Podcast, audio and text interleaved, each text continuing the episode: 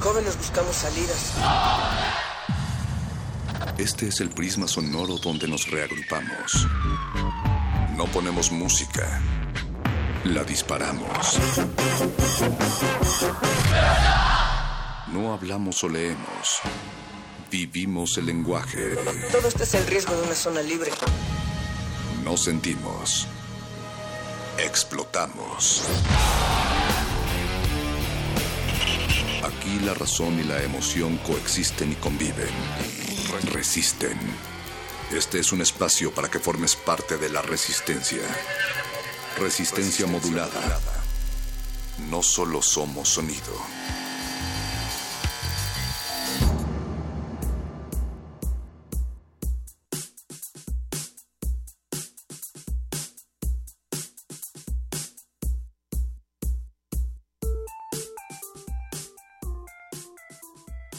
Amiguitos y amiguitas que detienen las olas con lienzos algodonados, les damos la bienvenida a esta noche tan especial. Se trata del último 17 de octubre del 2016 y lo celebramos en resistencia modulada. Recuerden que somos microbios en esta misma mancha y velamos más allá de la medianoche. También esperamos el mejor momento que el presente para recorrer sus orejas con estas lenguas y en unos momentos más nos vamos a enlazar al infinito. Recuerden, Dios y Dios son cuatro, cuatro y Dios son 96.1 capas de bruma tóxica. Natalia Luna, es un honor. Perro muchacho, entraste bien tierno y después te fuiste a lo más... Em, digamos, grotesco del cómo vamos a poder llenarles de saliva sus oídos esta noche. Recuerden que Resistencia Modulada se va hasta la medianoche. Estamos también en Facebook como Resistencia Modulada, Twitter arroba R Modulada y pueden encontrar los contenidos en www.resistenciamodulada.com porque somos más que sonido, perro muchacho. Más que sonido y no ponemos música, la disparamos. También recuerden es noche de dejar la televisión a un lado y dejar que la cabeza hable ya nos está hablando del otro lado del cristal la cabeza de don Agustín Mulia en los controles técnicos. También tenemos a Memo Tapia, alias Memo, en la producción. Al doctor Arqueles, alias Arqueles, en el apoyo moral. Y también a Yesua, alias eh, Los podcasts están en un mes, Raciel. Saludos también a... En el apoyo al... Ah, no, perdón, iba a decir que en el apoyo a las galletas, pero no hubo esta noche. No hay esta noche. Alba Martínez en continuidad del otro lado. Eh, ya casi, Alba, ya casi. Ya casi te dejamos ir. Vámonos. Y lo que se va desde este momento además de nuestra sección tan afamada Casta Puma, que es donde resaltamos los méritos de nuestra comunidad universitaria y que en estos momentos ya está con nosotros en esta cabina Jessica Álvarez. También será una invitación para la obra de teatro Australia, seguido de los muerdelenguas que van a hablar sobre las galaxias desconocidas y las letras extraterrestres que van a estar invadiendo tus oídos. Esta noche van a contar con la presencia del doctor en ciencias del oculto Jaime Maussan. No se despeguen de la bocina. Y también Ter Monsta va a tripular la cabina de cultivo de ejercios a través de una cueva llena de rubíes gigantes, a través de sonoridades de extraña sensualidad. También estarán platicando con Ciané, que participa en el Play 1 de la decimotercera edición del MUTEC México. Escuchen en unos momentos más cultivo de ejercios aquí en Resistencia Modulada. Y que los escuchen también porque la entrevista con Ter Monsta será solamente, digamos que el aperitivo para que ustedes puedan darse una idea de lo que va a ocurrir, de lo que va a resonar en esta sala Julián Carrillo. Como cada jueves, Resistencia Modulada, un cartel doble de conciertos y este jueves no será la excepción. Recuerden, a partir de las 9 de la noche, perro, entrada completamente cero pesos gratuita. Ishtarka va a acompañarnos el próximo jueves. Se trata del nombre artístico del músico electrónico mexicano Raúl Arteaga. Y también estará Ter Monsta, una música que incita a transportarse a diversos paisajes sonoros debido a sus diferentes influencias musicales. Recuerden, Adolfo Prieto número 133, Colonia del Valle. La entrada es libre mañana, pero hoy también. y ya queremos iniciar con buenas noticias este lunes 17 de octubre del 2016 aquí en Resistencia Modulada. Resistencia modulada. Los consideramos héroes anónimos, motivo de orgullo en el campus. Su esfuerzo no ha pasado desapercibido y consideramos que merece un justo reconocimiento.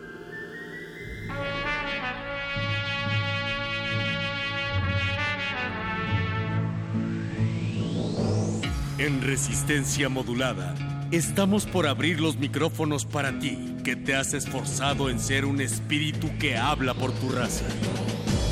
La casta puma.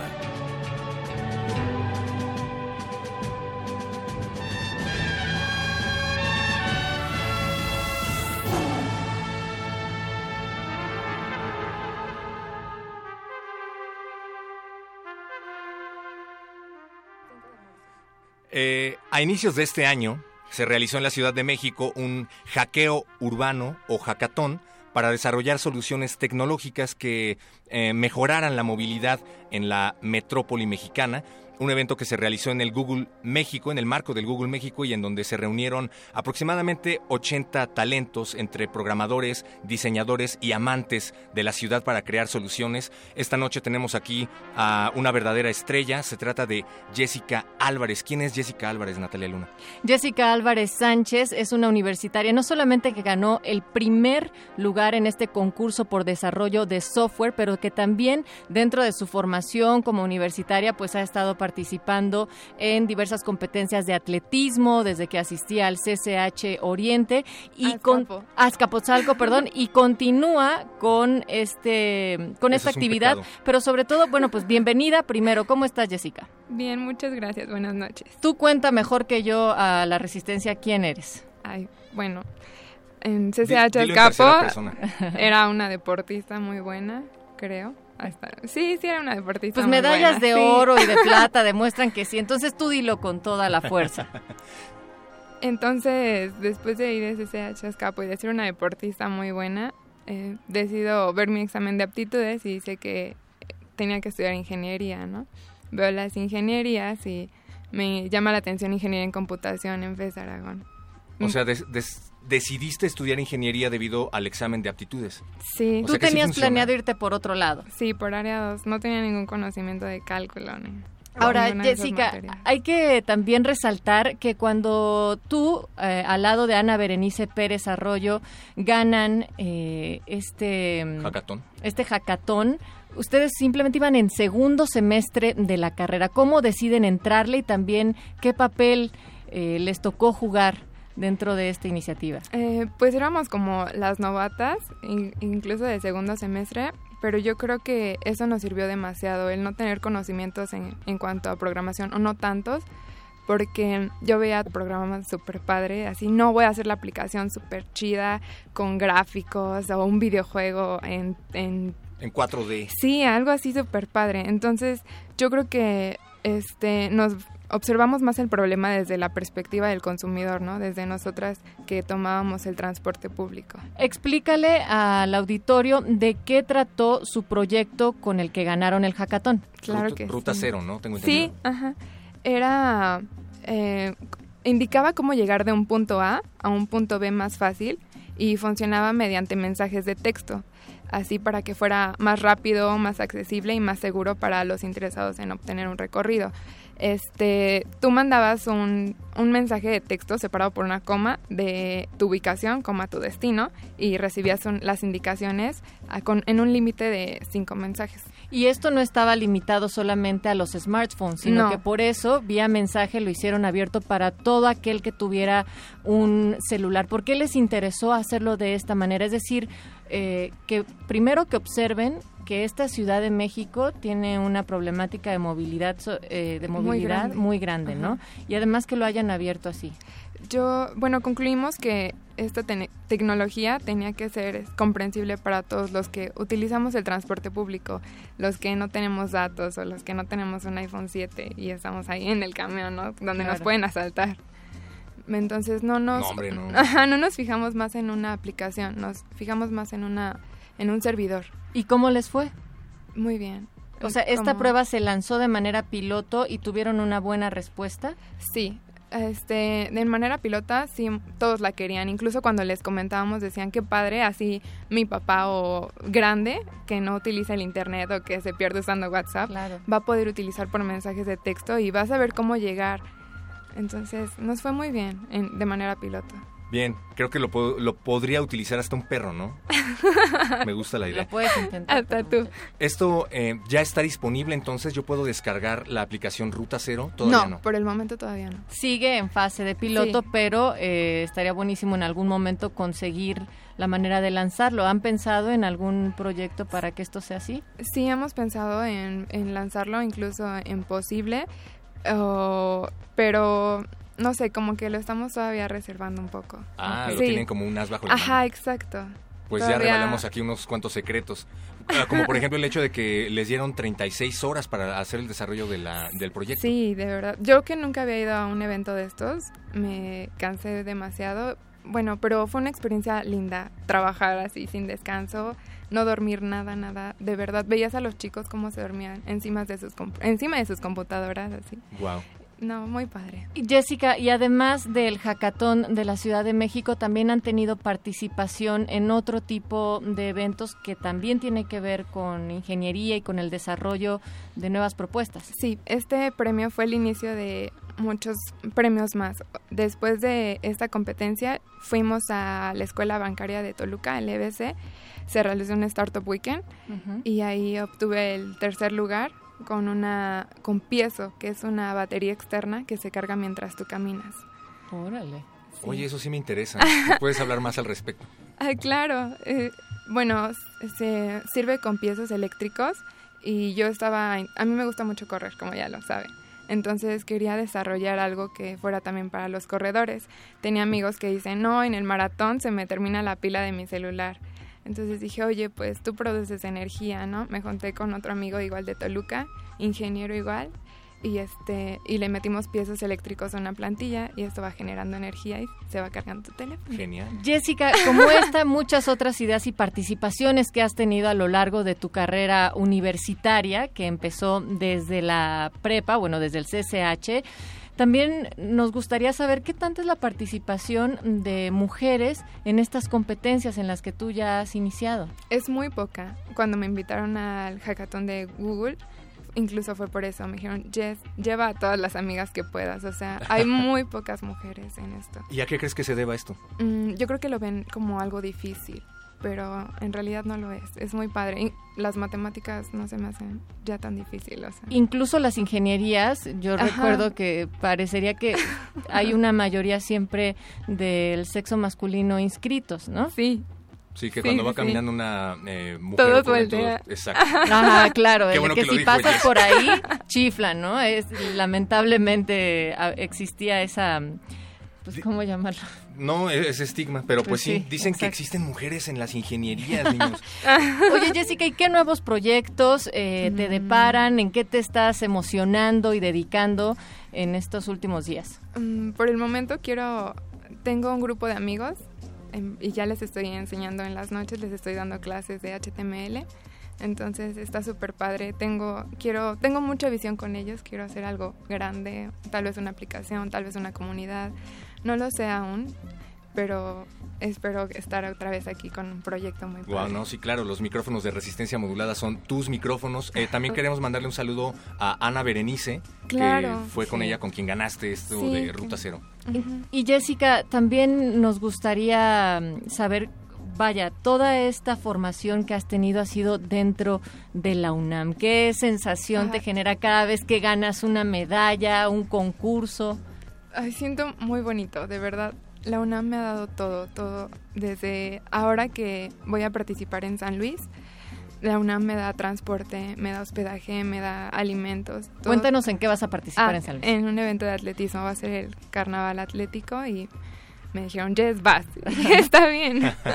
Y siempre que dicen yes vas, yes va. claro, Bien. con muchas ganas. Oye, Jessica Álvarez de Ingeniería, pues te agradecemos mucho que hayas estado aquí con nosotros en Casta Puma y pues sobre todo recordarle a todos los que nos están escuchando que siempre hay que voltear hacia adelante y no hacia atrás, te puedes convertir en una estatua de sal. Y también buscar entre nosotros a todas estas figuras universitarias y universitarios que están haciendo cosas destacables día con día y que están transformando nuestra realidad. ¿Te gustaría despedirte con algo en particular, Jessica?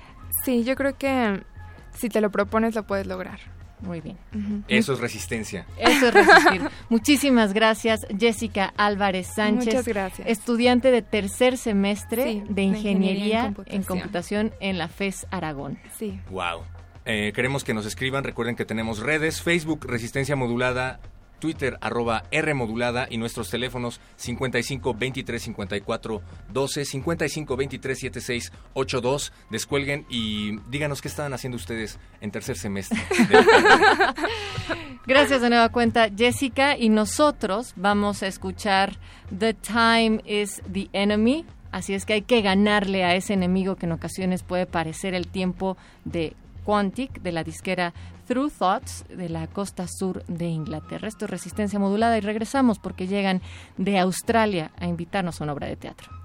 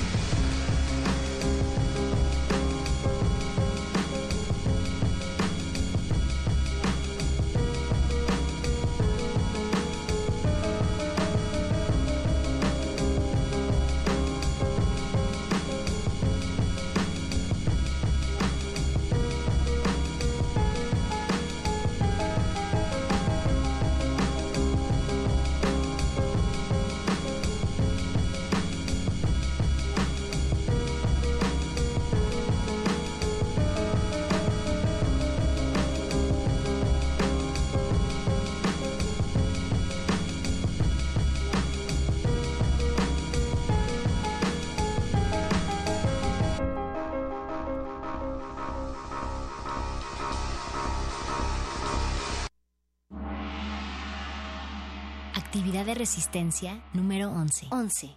Coloca tu mano frente a ti con la palma hacia tu cara. Por cinco segundos podrás decirle lo que siempre has querido decir, pero no te atreves. Adelante. Repite este ejercicio frente a personas que te escuchen.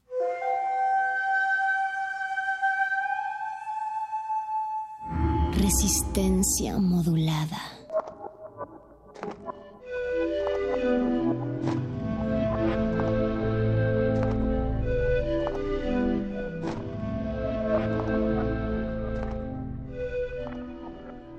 Desde Australia para la resistencia, pero también podría ser para cualquier parte del mundo. Ya están acá en cabina con nosotros para invitarnos a esta puesta en escena.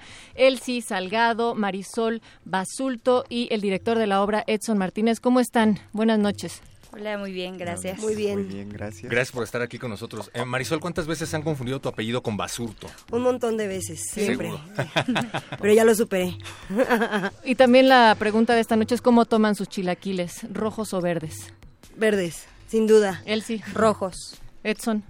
Verdes. Ay, pero Ah, ándale. Eh, Edson dice, yo como enchiladas. Esto, Combinados. Sí, y esto a propósito de que una de las cosas que ustedes describen dentro de esta puesta en escena es que los sueños se cocinan al calor de unos chilaquiles acompañados de una juventud al vapor. ¿De qué va Australia? Australia es, es una, una obra en la que abordamos sobre todo la idea del desplazamiento, de, ¿De la migración? de, de la migración, de cambiarse por, por la cuestión que sea, ¿no? Desde la necesidad o la limitación hasta la posibilidad de, de plantearse o abrir otros horizontes, a decir, bueno, si hay, si hay tanto, tanto territorio, ¿por qué, por qué establecerse solamente en un lugar, ¿no? Como plantearse esa, eh, esta opción y eh, a la par eh, tratamos un, un tema que tiene que ver con la cocina y con la comida, con la acción de cocinar, de compartir, de elaborar alimentos, En particular unos chilaquiles. en particular unos chilaquiles, así es. Y pensando en estas condiciones que podríamos tener o mm, incluso motivos para los cuales estarnos yendo, yo creo que en México uno podría contar muchos, ¿no es así, Marisol? Exacto, creo que la situación política de nuestro país es bastante difícil y como jóvenes buscamos otras oportunidades, ¿no? A veces decíamos, ah, qué nervios entrar a la escuela y ahora ya es, ah, qué nervios salir de la escuela porque Exacto. qué va a haber afuera, ¿no? ¿Cómo, cómo vamos a enfrentar eso? Y siempre es como una lucha constante con el otro.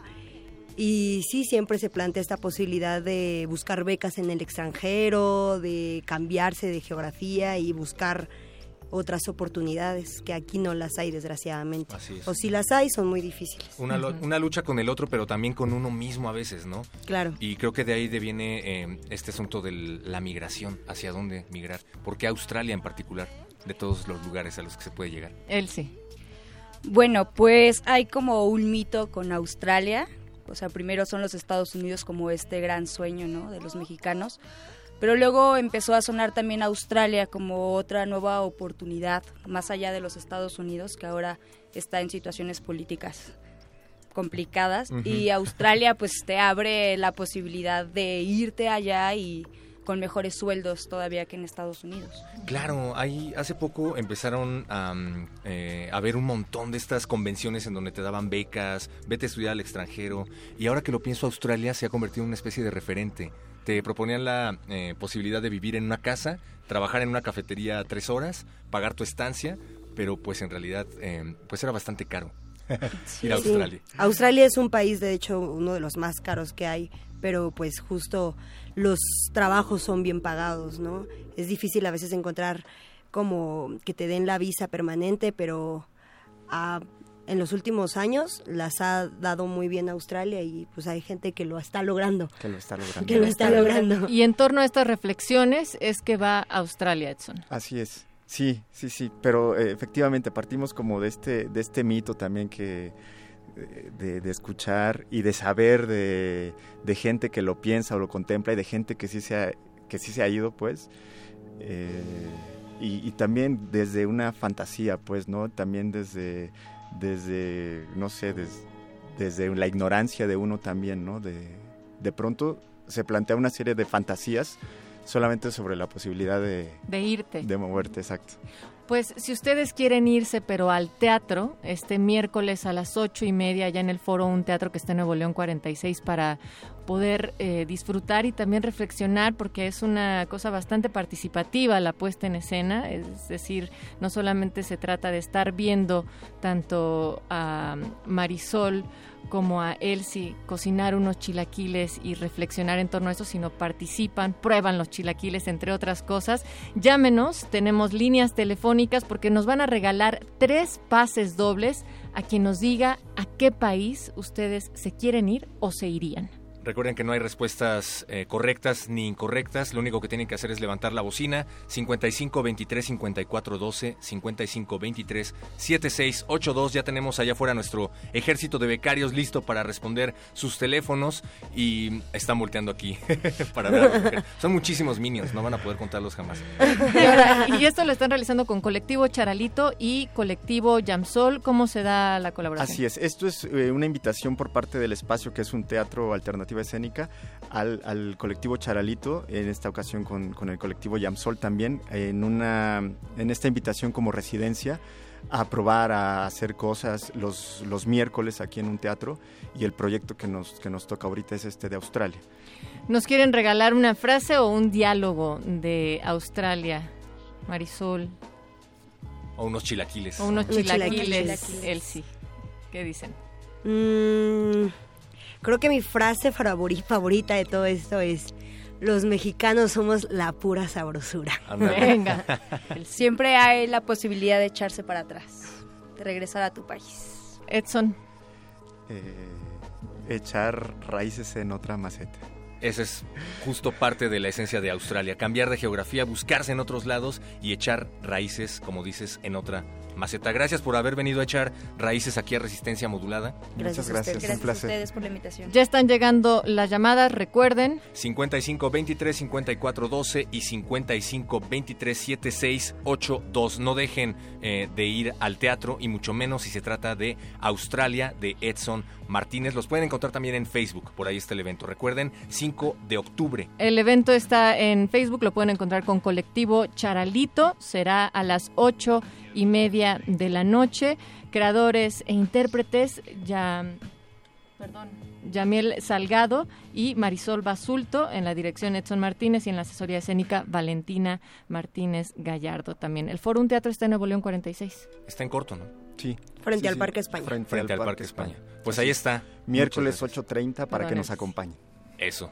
Pues muchas gracias una vez más, Australia. Eh, nosotros vamos a seguir viajando aquí en Resistencia Modulada Sigue Los Muerdelenguas que van a tener como invitado a Jaime Maussan, pero antes para que lo vayan digiriendo vamos a escuchar a Moderato. Ah, no es cierto, vamos a escuchar a Moderat. Sabía que Memo Tapia me iba a decir algo por acá. No, no, no. Moderat, la canción se llama Running y seguimos en Resistencia Modulada. resistencia modulada. Todos resistimos a nuestro modo.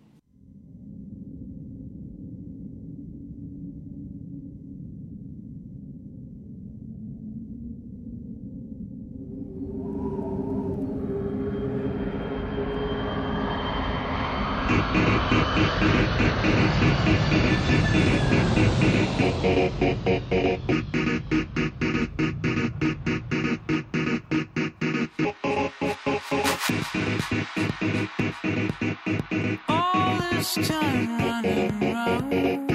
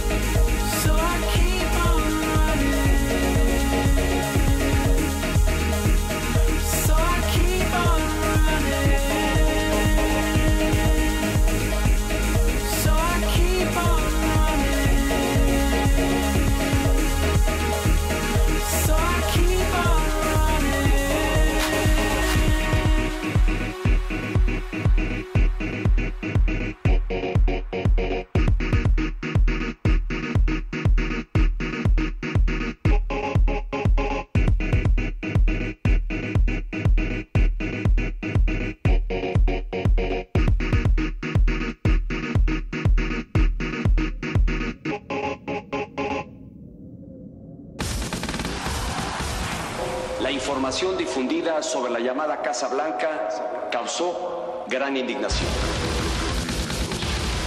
Por eso, con toda humildad, les pido perdón. Les reitero mi sincera y profunda disculpa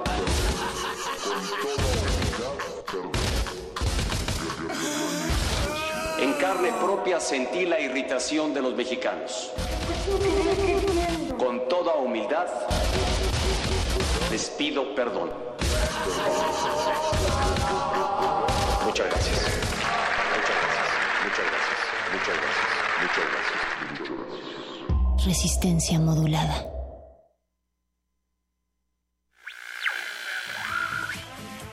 Muerde escuchas, oyeristas de lo bueno y lo importante. Sintonicen el cuadrante, mantengan sus lenguas listas. Aquí están los repentistas de la mente más gallarda, y saltándose la barda viene luego un lenguaraz. Todo eso y mucho más, el muerde lenguas lo guarda.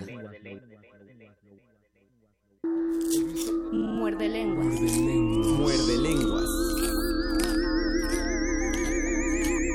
Una señal hasta el cúmulo de estrellas M13 a 22.800 años luz de distancia. Imagínate. Entonces, alguien o algo en el espacio captó esta señal que va, viajando, en bits electrónicos en código binario y la trajo de regreso y la plasmó con gran elegancia sobre un campo de cultivo en Inglaterra.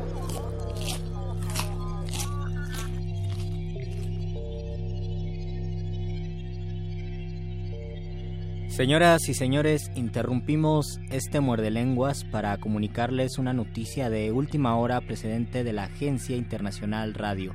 A las 8.40 hora central, el profesor Roberto Pérez del Observatorio del UNAM comunica que se han observado en el planeta Marte algunas explosiones de gas incandescente que se suceden a intervalos regulares. Hace poco un vecino de la colonia del Valle reportó la caída de un extraño objeto entre Morena y Adolfo Prieto. Estamos transmitiendo justo en el lugar de los hechos. Se ha comenzado a escuchar, es como un zumbido que poco a poco tiene mayor nitidez. Es posible que ustedes lo puedan también apreciar en sus radios. Es eh, pues un sonido extraño que parece salir desde dentro del objeto. Pero vamos, vamos a aproximarnos un poco, vamos, Vamos, a acercar vamos. el micrófono para que lo escuchen. Estamos ya a unos 5 metros de distancia del agujero que dejó ese objeto. Escúchenlo. Tengo dudas que esto sea un meteorito. La envoltura metálica puede considerarse realmente como extraterrestre. Sí, sí, desde luego este objeto no es algo común en nuestro planeta. Eh, presenta una envoltura totalmente lisa y según se puede apreciar es como de forma cilíndrica. A ver, un momento, algo sucede. Eh, queridos radioescuchas, eh, está pasando algo increíble. Está, Este, está comenzando, el extremo superior del cilindro está comenzando a destaparse, ajá. es como una tapa, la cabecera empieza a dar vueltas Como tornillo. un tornillo, sí. El objeto debe estar hueco, se está moviendo algo dentro, se- sí. No, se mueve todo. Sí, se está moviendo. Se- que ya cayó, la tapa se soltó. Luis, cuidado, atrás. A ver. Aquí. No, esto es lo ¿Qué es más esto? terrible que he visto en mi vida. A ver, un momento. Alguien se desliza hacia afuera por el hueco de la cabecera del cilindro. Alguien o algo. Me parece apreciar que una cosa intenta asomarse fuera de ese negro agujero. Aparecen ahora dos discos luminosos. Nos están viendo. ¿Qué es eso? Creo ¿Son que son ojos? ojos. Podrían ser una cara. Nos están viendo, Conde. Ah, yo creo que van a ser de.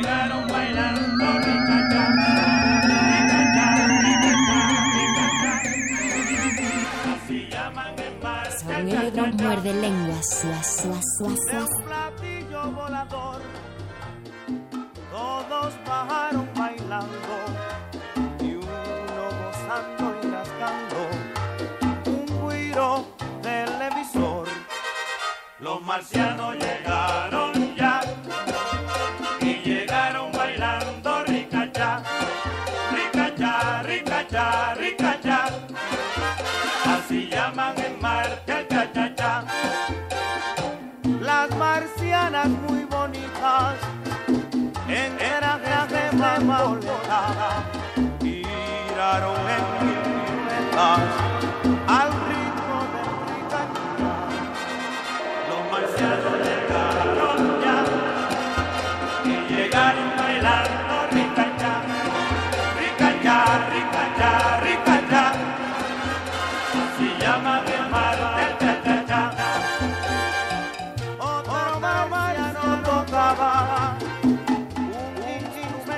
raro, mezcla de timbal y piano, metiéndole al ricachiva.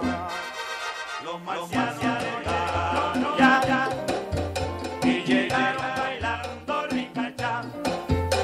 ricachá, ricachá, ricachá. Así llaman en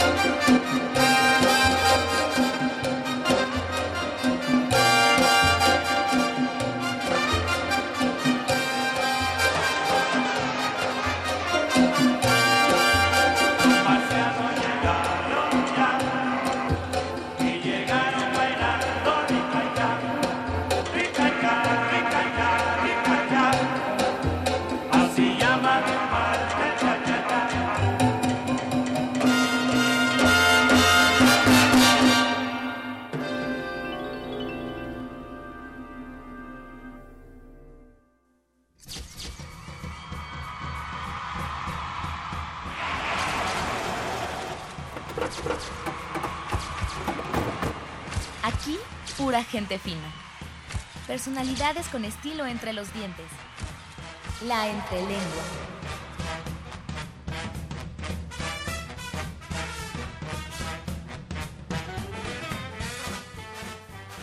Así llaman en Marte al cha-cha-cha. Estamos en Muerde Lenguas. Los marcianos, el ricachá, los marcianos llegaron a la cabina de Radio UNAM, Mago Conde, porque hoy es lunes de literatura, galletas, ovnis y extraterrestres. Luisito Flores del Mal, hoy es el día de hablar de cosas más terrenales que todavía te ponen nervioso. Es el mes de ponerte, ponerte tenso con los Es, temas de eh, muerde es lenguas. el mes de la angustia y está bien, esta semana nos toca hablar de extraterrestres y es un tema muy interesante. Porque un mundo nos vigila, usted no quite los ojos del cielo, es el 17 de octubre, es lunes, faltan 17 minutos para que den las 10 de la noche y ya empezó el muerde lenguas. Y ya empezó la entrelengua. Esa, exactamente, porque esa eh, una de las criaturas que bajó de ese cilindro que les comentamos al principio del programa, resulta que eh, trabaja en el teatro.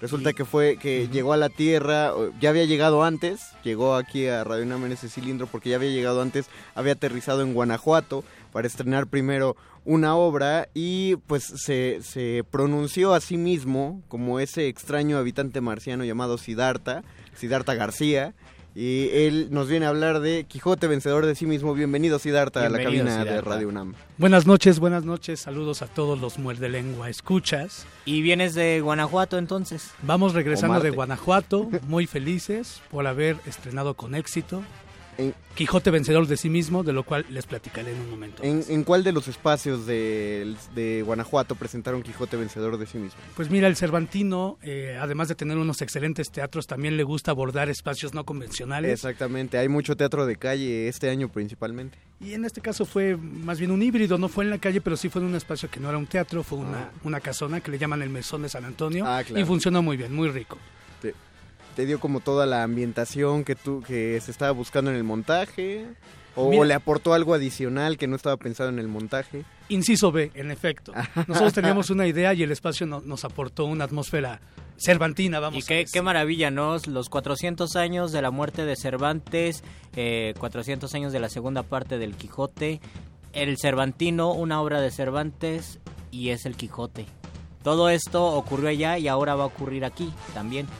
En, otro que también eh, están homenajeando que es Shakespeare porque va esta obra se va a presentar en el Foro Shakespeare. Así es, hay coyunturas maravillosas como la que está sucediendo en este año. Claro. Eh, les cuento un poco, eh, Adelante. dar- voy a dar un poco de contexto. A la compañía Teatro de Ciertos Habitantes nos encarga el Festival Cervantino abordar al Quijote, en, en ocasión de los 400 años, como ya mencionas, de la muerte de Cervantes. Y nosotros hicimos una obra que se llama Quijote Vencedor de sí mismo. La idea era adaptar eh, la novela al teatro, nada más. así. La idea era abordar al personaje del Ah, Quijote de la forma que nosotros quisiéramos, con el, con el abordaje teatral que Teatro de Ciertos Habitantes quisiera hacer. ¿Y qué di- decidieron hacer? Pues mira, eh, nos primero lo que quisiera mencionar en primer lugar es que fue una delicia volver a leer El Quijote. Claro. Cervantes es un personajazo. Eh, para su época fue un escritor innovador, ah, abordó todos los géneros que existían y aportó unos nuevos. Se dice que incluso el Quijote es, es pionero del- del clown, por ejemplo. Este personaje que todo le sale mal y sin embargo sale adelante y cae y se levanta. Es el inicio literario del clown, por ejemplo. Cervantes es inmenso. Ajá. Entonces, abordarlo al principio, no sabíamos por dónde, y el mismo personaje nos fue guiando. Quisimos abordar un Quijote de 400 años de edad, es decir, consciente de todos los abordajes que ha habido Ah, del bien. personaje. Él está consciente que ha sido pintado, esculpido, llevado al cine, llevado a la comedia musical y se enfrenta en la época actual a los a los males del siglo XXI. Entonces es un metaquijote. Puedes un llamarlo así. personaje salido de su propio libro. Exactamente, acabas de decir la clave, Mario. Eh, es un La dije mal, pero la dije. No, no, Metaquijote me gusta la idea, pero en efecto, en nuestra obra, en nuestro montaje, ustedes verán un Quijote que sale de su libro y que cuestiona a veces a su autor.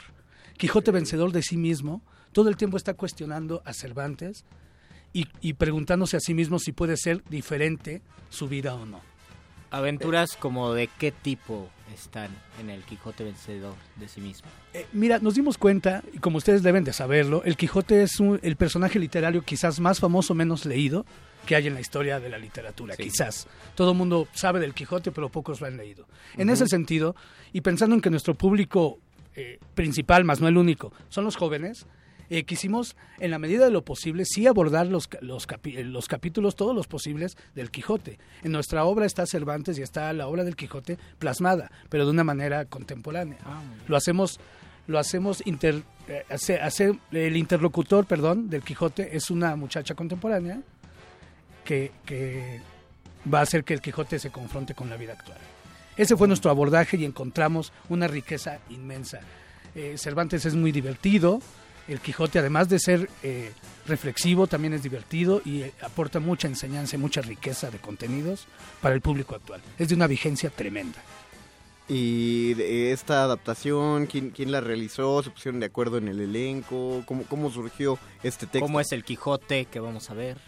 Eh, como, como te mencionaba, es un Quijote eh, consciente de los 400 años de edad que tiene y sin embargo es un Quijote vigoroso, eh, fornido y con una vitalidad impresionante. Porque no es lo mismo tener 50 años en el siglo XVII que tenerlos ahora, ¿no? En efecto, en efecto, es un Quijote, como te digo, que se traslada a la época actual y tiene una vigorosidad impresionante. Ya lo verán ustedes en escena.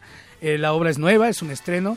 Invitamos, la compañía invitó a una escritora muy buena que se llama Mónica Hot, que se especializa, se especializa en acudir al público joven. Ella es muy Claro. buena para hablarle a los jóvenes, porque nosotros uno de los temas que queremos abordar en la obra es invitar a los jóvenes a que, a que gocen la lectura. Claro. ¿no? que gocen el leer y qué mejor manera que empezar por esta obra cumbre, ¿no?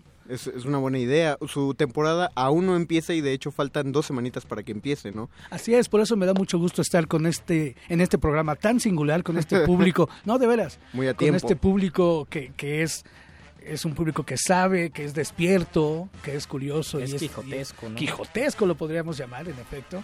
Y estamos este muy a tiempo de invitar a la gente. Claro. Eh, vamos a el estreno va a ser el 31 de octubre en el Foro Shakespeare. Es lunes. Es el lunes 31 de octubre a las ocho y media en el Foro Shakespeare, que está en, en Zamora 7, Colonia Condesa.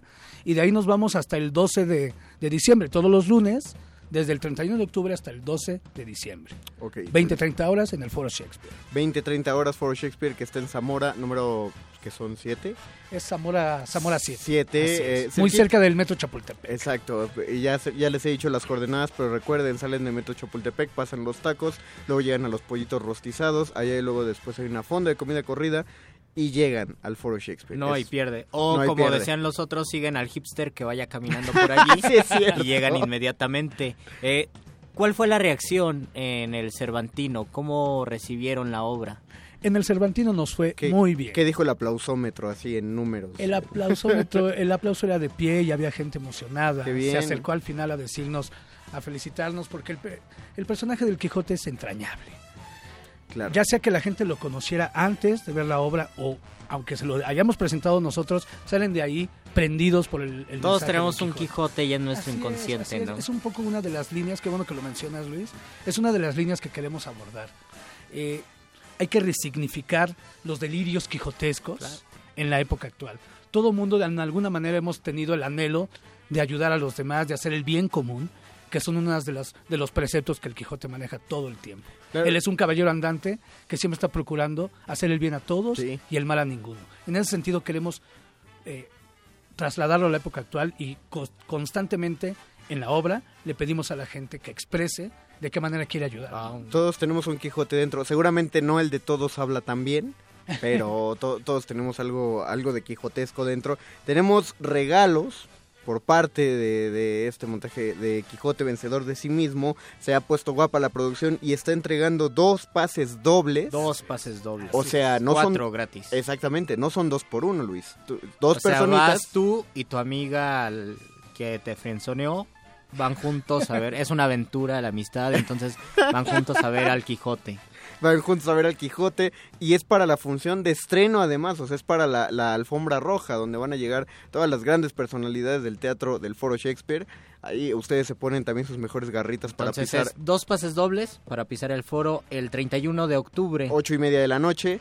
Para las primeras personas que nos marquen al Al 55 23 54 12. o 55 23 76 8 Otra vez 55 23 54 12. 55 23 7682 ya están sonando los teléfonos y nuestro ejército de telefonistas de resistencia modulada ya está tomando la llamada. Eh, Siddhartha, ¿con qué, qué, qué- algo último que quieras decir a- al respecto? Tus redes de- sociales, las ah, redes claro, sociales, de además del foro. Así es, así es. En primer lugar, quisiera, eh, como es debido, agradecer profundamente, en primer lugar, Por supuesto. al programa México en Escena del FONCA, de la Sí. Secretaría de Cultura. Sí, sí, sí. Por supuesto, porque son la- la- el sustento de nuestro trabajo escénico, que es muy importante para una compañía como nosotros. Y, por supuesto, al Foro Shakespeare, que da cabida a estas Claro. propuestas nuevas. Es un lugar muy caliente en el sentido teatral. Les queremos agradecer profundamente. eh, Y además, a- por supuesto, al Festival Internacional Cervantino, haber tenido esta gran idea que nos ha hecho a nosotros muy felices. Y, como bien decías, Luis, tengo que mencionar, por favor, al público de Muerde Lenguas, los quiero invitar a que visiten también nuestras redes, es arroba TC Habitantes, Teatro de Ciertos Habitantes, TC arroba Habitantes. TC Habitantes, y nuestro hashtag que hicimos para esta obra, que es hashtag Quijote Vencedor. Hashtag Quijote Vencedor. Ahí tenemos una pequeña comunidad quijotesca Ah, en la bien. que hemos estado subiendo fotografías de las funciones en el Cervantino, etcétera, para que se empiece a calentar el ambiente y que la gente sepa por dónde va. Y sigan eh, a las redes del foro Shakespeare como para saber, ¿no? También, las redes Muy también bien. del Foro Shakespeare, las de la compañía, y bueno, pues ahora también pues aquí ustedes apoyando desde Por este espacio tan, tan padre. No crean, no, no se esperen lo que, lo que nos, nos enseñaron, porque nos enseñaron mal el Quijote en la secundaria. No se esperen un, un mamotreto de 600 páginas trasladado a una escena. No va a ser una ópera de Wagner de nueve horas sentado en el foro Shakespeare. No, es una experiencia bastante agradable. Esperamos a ver a varios de los muerdescuchas eh, por ahí. En, Y además es una invitación para que lo lean, ¿no? Así es, es una invitación para que gocen la lectura del Quijote y otras lecturas que ya verán ustedes están contenidas también en esta obra. El mismo Quijote se pone a leer fragmentos literarios de, de otros grandes Ah. literatos. Cu- Cuando el Quijote leyó a Bukowski. Más o menos, no tanto, pero más o menos. no, por no ahí. tan así, pero... No se, no se va hacia, hacia ese género, pero, Ah, bueno. sí, pero sí llega hasta nuestros días. Bien. Siddhartha García, muchas gracias por haber estado aquí en la cabina de Radio UNAM en Resistencia Modulada. De verdad te lo agradecemos mucho. Ya se fueron los pases dobles, me parece. Ya, ya se fueron Bien, todos. Muchas gracias. Ya, ya está. Pero aún así, ya saben, pueden ir del 31 de octubre al 12 de noviembre. Al 12 de diciembre. 12 de diciembre, vean Son, todavía. son varios lunes en los que vamos a estar lunes. ahí, aunque solo los lunes van a ser varios lunes. Piérdanse, piérdanse un muerde lenguas y vayan a ver Quijote vencedor de sí mismo al foro Shakespeare. Siddhartha, te dejamos volver a tu ovni que aterrizó cerca de aquí en- entre Morena y Adolfo Prieto. Te agradecemos haber estado aquí. Muchísimas gracias, Siddhartha. Mientras- Saludo a los marcianos. Saludo de los marcianos, Siddhartha, todos los esos marcianos llamados teatreros. Mario, Luis, mis queridos muerdescuchas, un saludo de parte de la compañía Teatro de Ciertos Habitantes y de Quijote, vencedor de sí mismo. Muchísimas Los esperamos gracias, en Foro sí. Shakespeare. Buenas noches. Por supuesto, andaremos por ahí. Mientras tanto, mientras no se van al Foro Shakespeare porque faltan dos semanas para el estreno, eh, les pedimos que nos comenten sus historias. Ustedes han volteado al cielo y han visto algo. ¿O han y si- visto extraterrestres, ovnis? y si no han visto nada, ¿qué han leído La al respecto? omnipresencia. La ovni... Muy bien. Esa es la omnipresencia. Queremos saber sobre eso en Twitter, arroba Rmodulada. En Facebook, Resistencia Modulada, porque sí hay libros sobre extraterrestres. Hay muchos. Sí. Y tal vez algunos eran extraterrestres, ya lo vamos a discutir. Ah, ya vamos a hablar de la gente antena. fueron extraterrestres. Al rato. Mientras tanto, vamos a una pausita musical. Vamos a escuchar que- a Moby. Vamos a escuchar, ups, por supuesto, Moby, porque ya escuchamos a los marcianos de, con Tito Rodríguez y ahora vamos a escuchar Moby en este mundo. Regresamos a Muerde Lenguas.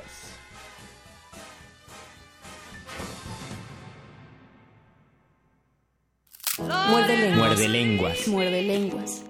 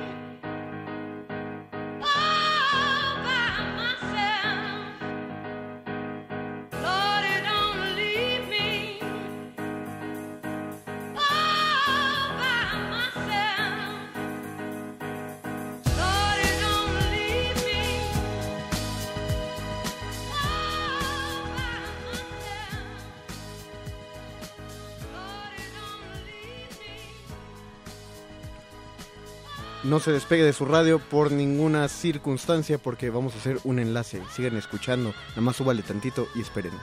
Regresamos.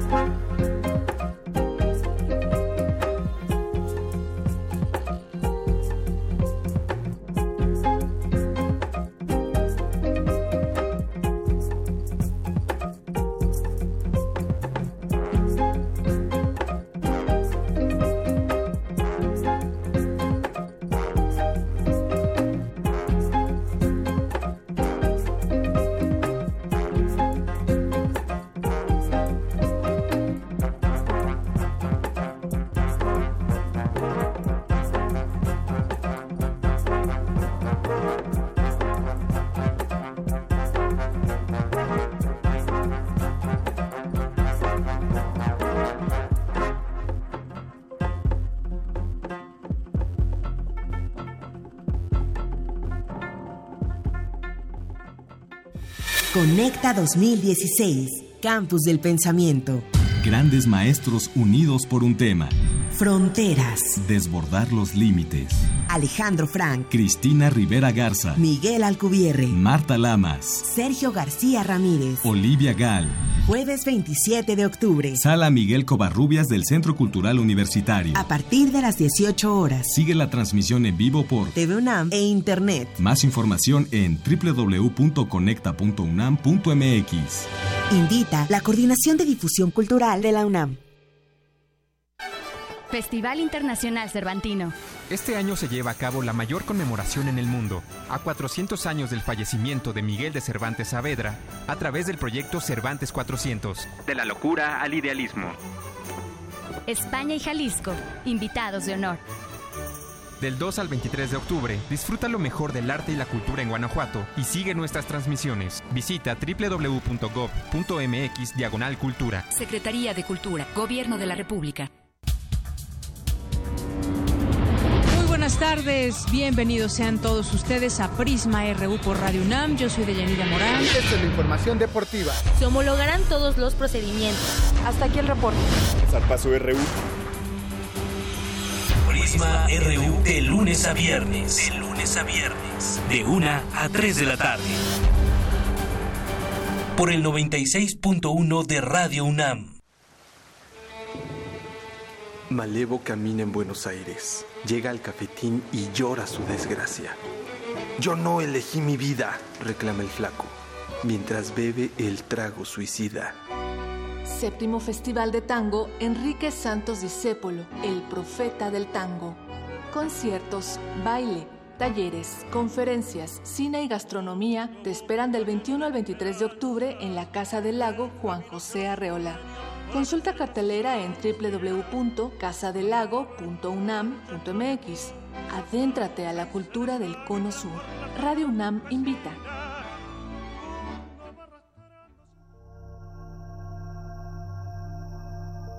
Por razones que Muerde, no puedo muerde, en este momento dar a conocer, habrá una mayor apertura de este tema. Así es que estamos muy pendientes a que se dé, eh, se retome esta posibilidad por parte del gobierno de México. México, México se ha convertido en un país, líder, mundial en la difusión del fenómeno.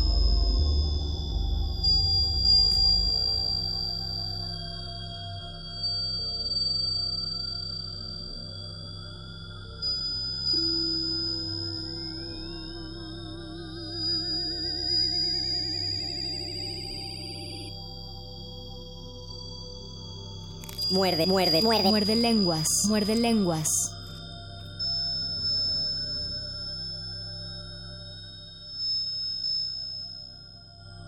Reptilianos grises nórdicos, Quetzalcoatl, Jesús, Superman, Elvis Presley. Si ustedes nos están escuchando, esto es el programa de literatura, galletas, ovnis y extraterrestres. Te van, a, lenguas. te van a secuestrar los Los nórdicos son buena onda. Sí, Los no, nórdicos son chidos. Pero no mencionaste a los Anunnaki, que son los, Ah. los gobernadores principales. Pues por eso no los mencioné, Ellos, ellos son porque- vengadores, Luis. Ellos son Digo, reina de Inglaterra, vengativo. perdóneme. no, ella es reptiliana. Ah, ella es reptiliana, Los ¿verdad? Anunnaki están encima de los reptilianos. Bienvenidos, les damos la bienvenida a nuestros amigos del 860 de AM. El alma mater del cuadrante. No le cambie a su canal, a su aparato radiofónico. Está escuchando la misma frecuencia que están escuchando los del 96.1 de FM. Esto es Muerde Lenguas, Literatura, Galletas, ovnis y extraterrestres. Marcianos. El día de hoy les recordamos que estamos en Facebook como Resistencia Tenemos Modulada. Twitter, arroba R modulada. Queremos saber cuáles son sus obras literarias sobre extraterrestres o más aún, tenemos curiosidad si ustedes han tenido un encuentro con extraterrestres o con ovnis, cómo fue, cuándo y por qué. ¿Tú has visto un ovni, Luis? Sí, cuando era niño vi un ovni, subí a la azotea a tender un calcetín y ahí estaba, de verdad. A ver, a ver, pero ya, la- ya la historia se está cayendo verdad, en la- veracidad. ¿Un calcetín? Ajá, lo que pasa que no me dejaban subir a la azotea cuando era niño porque era peligroso yo Porque y la había- azotea más. Había ovnis. Pero el viento tiró un calcetín. Yo lo encontré en el patio y yo dije, esto es el esto es un gran pretexto para subir a la azotea y justificar que estoy en la azotea porque voy a tender el calcetín. Entonces subí a la azotea, había un arco iris y a un lado del arco iris pasó el ovni. Este, ahora pienso que era un avión, pero porque soy adulto y quiero minimizar el evento, porque yo sé que era un ovni. Bueno, mi yo de siete años sabe que era un ovni. Bueno, pero a- eh, ahora que tienes conciencia, eh, inteligencia razonal, ¿has visto un ovni? Ahora ya no, ahora ya no he visto un ovni. No, lo que yo me imagino que vi en ese tiempo fue uno de estos aviones este, espías que a lo mejor lanzaron del colegio militar o algo así, unos aviones que eran como redondos, que casi parecían ovnis, pero no Al- eran ovnis. ¿Alguien sabe de qué está hablando Luis Flores? A ver, ¿De qué mucha gente, ha vi- mucha gente ha confundido los ovnis con un tipo de aviones que tienen ciertas fuerzas ar- armadas y yo pienso que vi uno de esos aviones. Un O si no, si eso les parece muy increíble, entonces créanme, no, es fue que, un ovni. Es que hay unos, hay unos globos meteorológicos. Puede eh, ser. Que son eh, plateados. O sea, eso sí, sí ha pasado. Mucha gente sí los ha confundido. Don Agus, ¿ha visto usted ovnis? Mm, Es que en la radio no se pueden ver. Tapia. ¿Tú sí has visto ovnis, Tapia? Hace como, ¿cuánto? ¿Menos de cinco años? ¿Diez? Cinco años aproximadamente. por qué te llama la atención? Tapia, estrellas que se mueven. Bueno, pero esos podían ser eh, helicópteros, ¿no? O puede ser No, una, una damadrina. Una damadrina. ¿Por qué- No, Tapia defiende que era un ¿Por ovni. qué piensas que los ovnis ya no se ven ahora? ¿O qué piensas tú, Conde? No, yo creo que... que- ¿Cómo que no se ven ahora? O sea, tú estás hablando de la época Porque también es una- mausanesca Ah, donde cada sábado había Exacto. un ovni distinto había un en un ovni, punto de la ciudad. había un ovni porque tenías tu cámara y en esa cámara lo malgrababas y todos los ovnis salen pésimos. Exactamente. Pésima definición y ahora que todos tienen una cámara en el celular, pues debería haber más ovnis y oh sorpresa, no Exactamente, ovnis. Luis, eso debería decirte algo, o sea, ¿por qué no, por qué antes cuando nadie tenía cámara o cuando te tomaba media hora prender la cámara, había un montón que se grababan y ahora que todo el mundo trae cámaras, ¿No ¿por será que por lo mismo, Conde? ¿No será que se están ocultando más de esta humanidad enferma que ocupa su celular para todo? ¿No será que era muy fácil falsificar antes los videos? Posiblemente. Y que era muy fácil que la gente Solamente los extraterrestres lo saben. De, lo, que sí, lo que sí es cierto es que eh, a raíz de, de- de- de estos avistamientos y principalmente de, de obras como La Guerra de los Mundos de H.G. Wells, Que ya va a cumplir sus 80 años. Prontamente. En dos años, sí. pronto- en, dos, en dos años, En dos años eh, cumplirán 80 años de la transmisión que se hizo este, en Estados Unidos y que alarmó a la mitad de la población estadounidense. Hay, hay quien dice por ahí, necesito buscar bien el dato, pero hay quien dice que el, el pánico como se cuenta ahora que fue, no, no ocurrió de tal modo. O sea, ahora se habla de gente que se suicidó, eh, de saqueos en las Tal calles. vez eso ya es demasiado. Sí, parece ser que no llegó a tanto, pero la gente sí se sacó muchísimo de onda, sí marcó a la radiodifusora eh, y sí salían a las calles buscando alguna señal eh, de lo que estaba relatando la radio, pero no llegó a, incidentes tan graves. Y por otro lado era un tiempo donde no existía la televisión y la radio era el principal medio, ¿no? Para mantenerse conectado con el mundo y tal vez, bueno, ahora es el internet, pero en ese momento pues toda la gente estaba escuchando la, radio y eso sí es definitivo. Entonces, si tú, si tú lees el guion, te va a parecer sorprendente y creo que incluso ahora sí podría sacarte un poco de onda. Sí, sí, eh, sí saca de onda. Y ahí- y ahí de, hecho, dos- de- ajá. de hecho, lo que saca de onda es justamente una literatura eh, eh, de extraterrestres. Exacto, eso es- ese pero es el mérito, ¿no? an- eh, antes de los años 50. Esa es la, la cosa. O sea, cualquier cosa que tú leas sobre extraterrestres escrita antes de los años 50, que a, a raíz. En los 50 se populariza porque ocurre el fenómeno de Roswell. El, supuesto. El extraterrestre, el, el gris, ¿no? El eh, el supuesto gris eh, que se estrelló en el desierto de Nuevo Ya- México. y además aparecen los primeros avistamientos de nórdicos, ahí también salen. En el Eh, 50 o defi- 60 un poquito después. Ajá, que son los, eh, para que ustedes sepan lo que son los nórdicos, si se acuerdan de Hombres de Negro, eh, uno de los hombres de negro le está dando unas flores a un alien alto totote. Y Ajá, esos son, son, los... son unos aliens grandes, guapos, fuertes, bondadosos y dicen que viven en una isla de Chile. Incluso busquen, Ah, ¿en sí, de verdad, busquen en el YouTube, hay una conversación, el nórdico interfiere una señal de radio, el nórdico habla chileno y con todo respeto porque habla, hablan, hablan bien, pues, eso es- también es un estigma que La tenemos. fome. Así no hablan, por supuesto. Y el nórdico se comunica con las personas de ahí, de la localidad de Chile. Y luego algún tiempo después una persona que fumaba mucho, no fumen por favor, fumaba mucho, eh, le da cáncer y los nórdicos se lo llevan a su isla, locura, le dan así unas pastillas, él narra cómo se curó de cáncer y esa persona pues sigue viva. Un dato lingüista que hemos aprendido esta noche es que si los extraterrestres pasan suficientemente suficiente tiempo conviviendo con los seres humanos es que se les va a pegar el acento de donde quiera que estén conviviendo. Por supuesto. Vamos entrar al último segmento de este programa. Nosotros siempre tenemos a un extraterrestre en cabina. Nuestro extraterrestre privado. Es la hora de despejar las dudas, de destruir la ignorancia.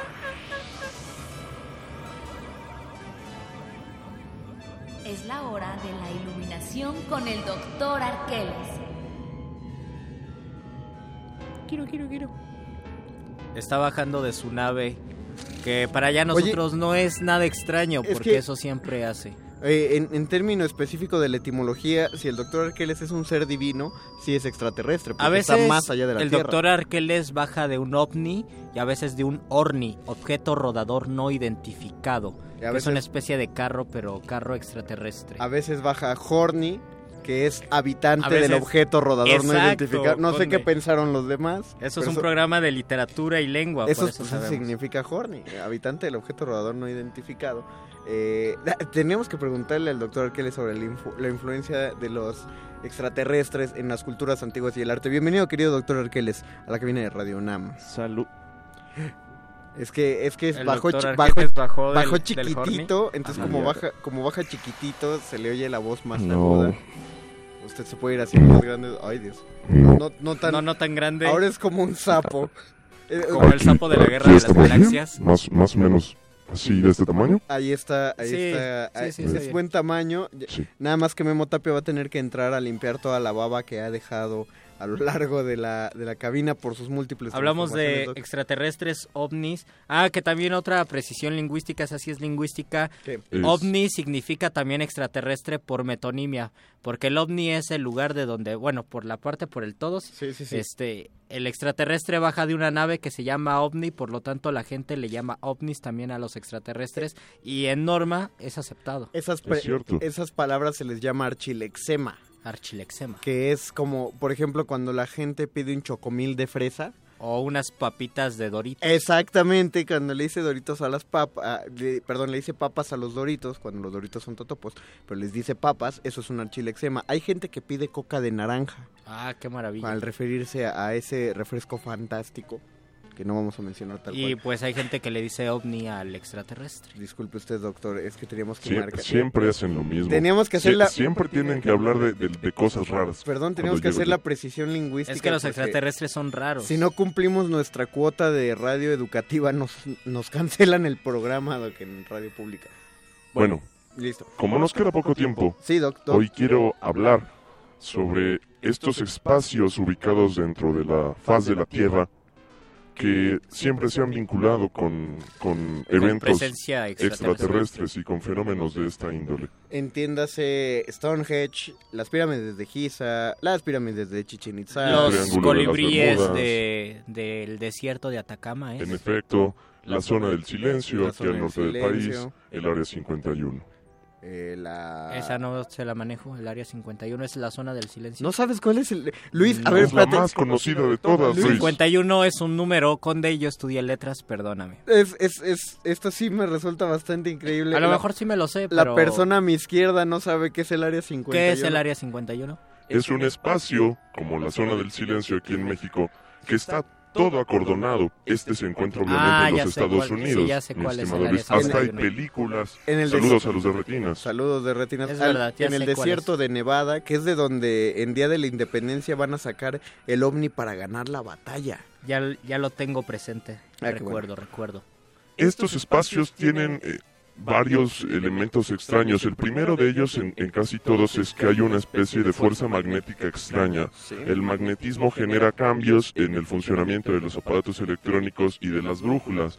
De ahí que cualquier barco o avión que entre, por ejemplo, en el Triángulo de las Bermudas, técnicamente va a desaparecer. Pierde por lo menos registro de la torre de control en de todo efecto, esto. en efecto. Y se cree en el caso, por ejemplo, de este espacio, que es una especie de portal interdimensional o una zona perdida, digamos, en, en el planeta Tierra que nos comunica tal vez con los seres que viven afuera de esta atmósfera. Cerca de Japón hay una zona muy parecida al Triángulo de las Bermudas, que de hecho también es triangular, pero a ella se le conoce como el Triángulo del Dragón. Ocurre exactamente Ciertamente. el mismo De fenómeno. ahí bajó, de ahí bajó Goku. Y... ¿Sí? Bueno, todos ellos también son extraterrestres. No, es, es un buen dato. Lo que me dio risa fue tu cara de seriedad y de solemnidad al Ah. Es decirlo. que somos generación. Doc, perdón, perdón si le muevo un poco el, el, No, adelante, el adelante. tema a su comentario, pero ya que usted es tan... eh, le encanta este asunto de filosofar o pensar acerca de, de la ideología de la gente, desde el punto de vista filosófico, ¿por qué creería que una civilización superior se mantendría escondida de nosotros? La obvia respuesta es la que dan la mayoría de los creyentes en, este tipo de seres, que responde a la naturaleza misma del ser humano, es decir, a su violencia, a su incapacidad para encontrar la paz como humanidad. Finalmente, se supone que cualquier otra especie inteligente que esté ahí en el universo evita contacto con el ser humano porque el ser humano no ha evolucionado tal vez lo suficiente o no ha encontrado una manera de pensar que le lleve a sustentarse a sí mismo y a no violentar a sus hermanos. Y desde un punto de vista, no sé si ocupó bien la palabra ontológico, ¿no será que nuestra soledad como, como raza, como especie inteligente es la que nos motiva a pensar que debe haber otras especies inteligentes? No nos Ah, sentimos solos en el planeta es porque otra forma no convivimos con los animales Finalmente, como nosotros. Como tú decías al principio, mi querido Mario, de mi participación, también hay toda una serie de especulaciones acerca de por claro. qué los seres, eh, los dioses egipcios y la diversidad de seres mitológicos que existen en las culturas originarias tienen aspectos tan extraños. Claro. Tienen una tendencia a todos parecer eh, aves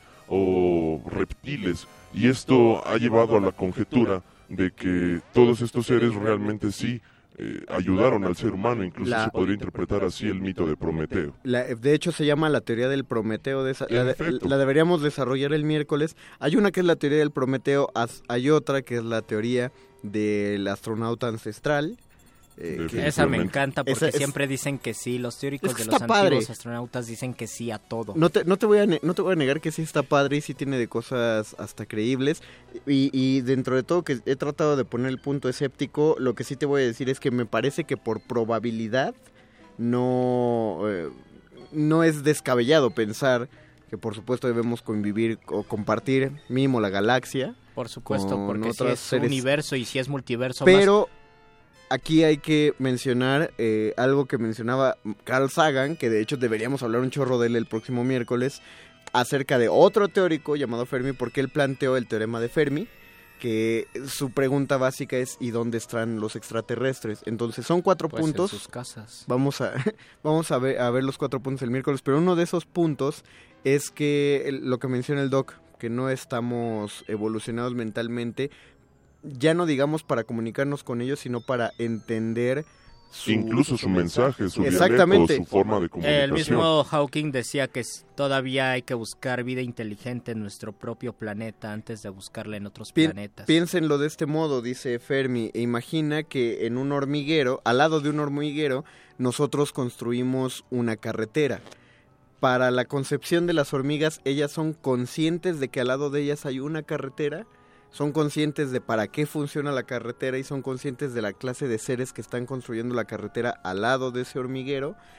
En comparación a otras civilizaciones de pensamiento y tecnología más avanzados, nosotros seríamos esas hormigas y es probable que al lado de nosotros hubiera una carretera construyéndose, funcionando, pero nuestro nivel de inteligencia No nos da exactamente. para ver todo eso. Incluso nuestra manera de percibir, ¿no? Los, los cuatro, las cuatro dimensiones que percibimos, quizás en otro tipo de vida eh, perciban otras dimensiones Ah, por y nosotros supuesto. no tenemos ni noción de ello. Pero, finalmente, respondiendo a tu pregunta, Luis, el lenguaje es tan poderoso, la palabra es tan poderosa que ha construido infinidad de universos y de mundos y de realidades en las cuales el ser humano tiene contacto con estos seres extraterrestres. Y si hay imaginación es porque, más bien los extraterrestres existen porque tenemos imaginación y eso es una cualidad humana. En efecto.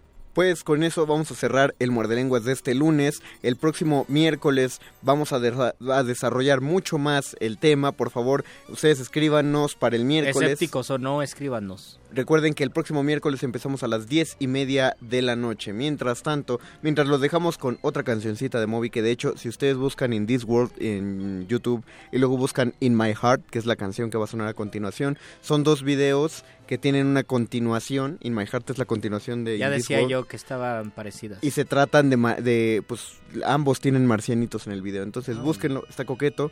Eh, esta canción de Moby, el nieto de Herman Melville, por eso se llama Moby, porque Melville escribió Moby Dick. Entonces, ya. ahí- Vámonos, Mario. Ya nos vamos. Muchas gracias. Se despide de este micrófono. Gracias, eh, Memo Tapia. Gracias, Don Agus. Se despide de aquí el Mago Conde. Se despide Luis Flores del Mal. Y se despide el doctor Arqueles. Quédense en el cultivo de ejercios. Pero espérate, Resistencia Pablo. modulada. Espérate, espérate.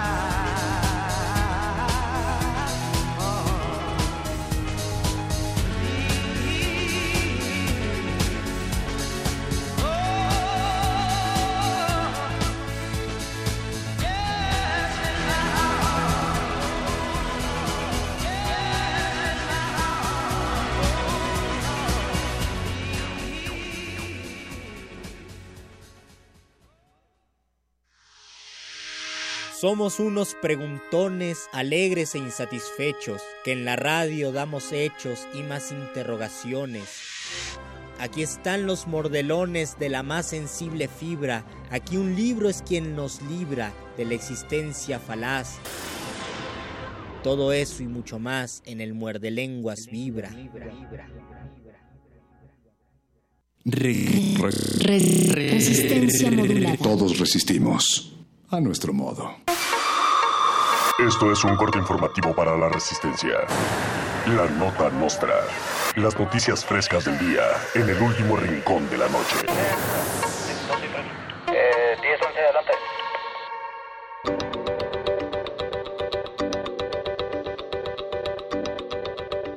Diputado Hugo Eric Flores del partido Encuentro Social propuso volver al nombre de Distrito Federal para nombrar a la capital del país, ya que afirma que las siglas CDMX son satánicas. Flores, diputado constituyente, envió un documento en el que hace una serie de cálculos matemáticos derivados de las siglas para concluir que equivalen al número de la bestia. En el documento se lee textualmente la siguiente frase.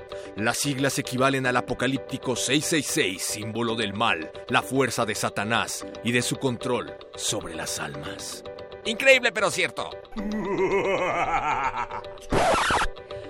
Luego de que se revelara que el Club de Fútbol América plagiara su himno de aniversario del equipo español Sevilla, otras acusaciones similares no han parado de llover. Ahora se acusa al club de haber robado su nombre de un conocido continente. La empresa Disney declaró que podrán tomar acciones contra Cuauhtémoc Blanco por disfrazarse del jorobado de Notre Dame para sus partidos. Los creadores de la frase ponerse de aguilita ya también están tomando cartas legales sobre el asunto.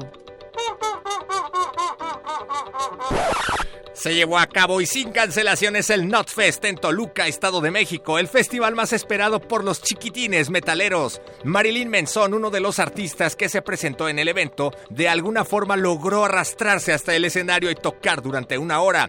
Durante su presentación el Darks Supremo, se dijo fan de Juan Gabriel y decidió rendirle un homenaje cayéndose varias veces del escenario con su chamarra de lentejuelas. Tocaron el clásico noventero No tengo dinero ni nada que Darks. ¡Qué oso! Apiádate, Señor. El Nobel de Literatura otorgado a Bob Dylan no ha dejado de generar controversia. Los literatos Yuya y Jordi Rosado se solidarizaron públicamente con el escritor Haruki Murakami, a quien dicen le robaron el premio. La comunidad de escritores está indignada, según explicó Rosado, y otros literatos como Paulo Coelho y Wherever Tomorrow también se unieron a la causa. Por su parte, el cantante Ricardo Arjona anunció que esta polémica será retomada para la letra de una nueva canción con la que buscará ser el ganador del premio el próximo año. ¿Qué dirán los que vigilan desde su fina cultura al ver que hay literatura en las letras de Bob Dylan? Muchas críticas desfilan entre la gente pedante, pensarán que es aberrante el Nobel que hoy se ofrece, pues seguro lo merece un autor más importante. ¿Qué entienden por importancia, por calidad y finura? Tal vez la literatura sigue llena de arrogancia, olvidan que no hay distancia para la imaginación, pues el canto es la creación que se vuelve melodía, y olvidan que la poesía al principio fue canción. La nota nostra. Se nos hizo tarde, pero seguro. Resistencia modulada.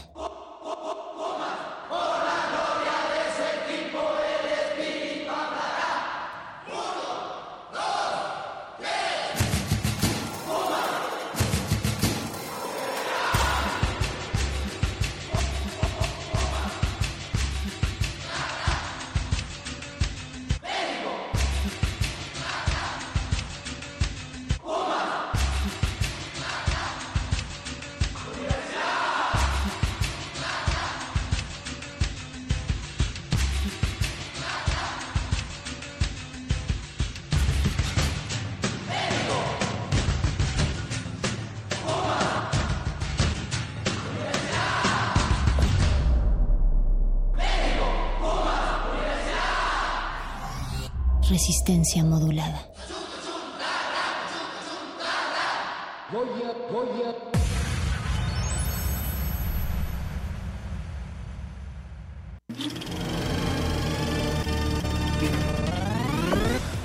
Poemas visuales que se transforman en viajes por distintas latitudes.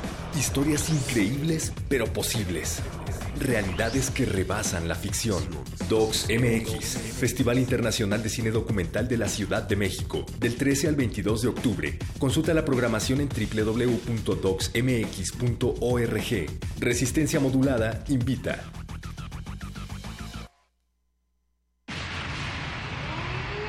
Código amarillo. Se le solicita a toda la resistencia tomar sus posiciones. Nuevas muestras musicales están por llegar. Manejen los caldos sonoros con extremo cuidado. Si tenemos suerte, un nuevo virus podría nacer. Inicien descontaminación para entrar al laboratorio de cultivo de ejercios.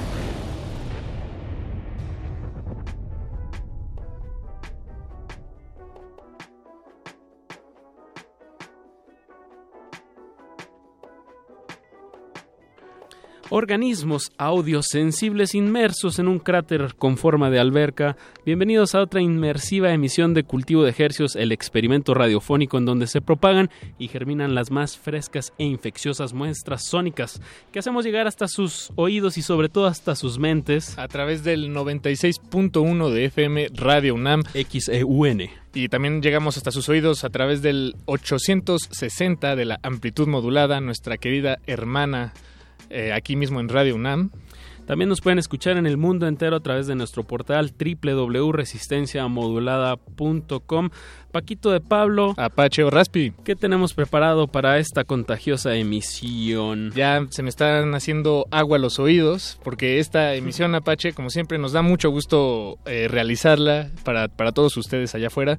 Eh, tenemos sujetos de estudio aquí en la, en la cabina ya acompañándonos. Se trata de Ter Monsta. Tenemos a el 100% de todos y cada uno de sus integrantes. Pero como es protocolo, todavía los estamos desinfectando, eh, porque recordamos que esta cabina está finamente sanitizada y todo lo que se propaga a través de estas frecuencias ha sido eh, pues sanitizado. sanitizado. Vaya la redundancia.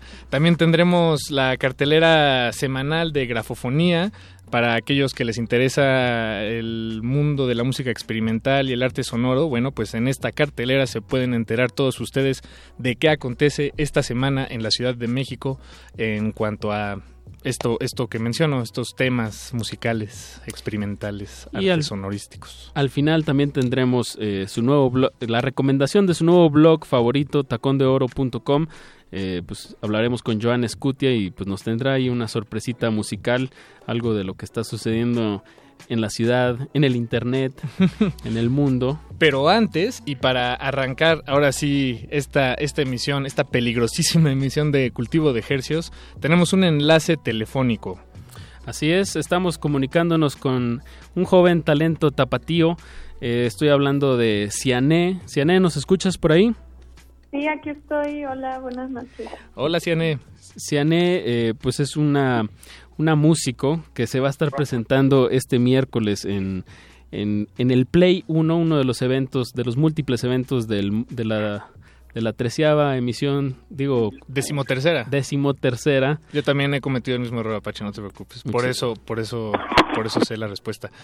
la decimotercera emisión de el MUTEC, el Festival MUTEC, que arranca mañana. Y, Siané, tú vas a estar el miércoles, ¿estoy en lo correcto? Sí, el miércoles. Sí, es un poquito bajito. Habla un poquito más fuerte, Siané.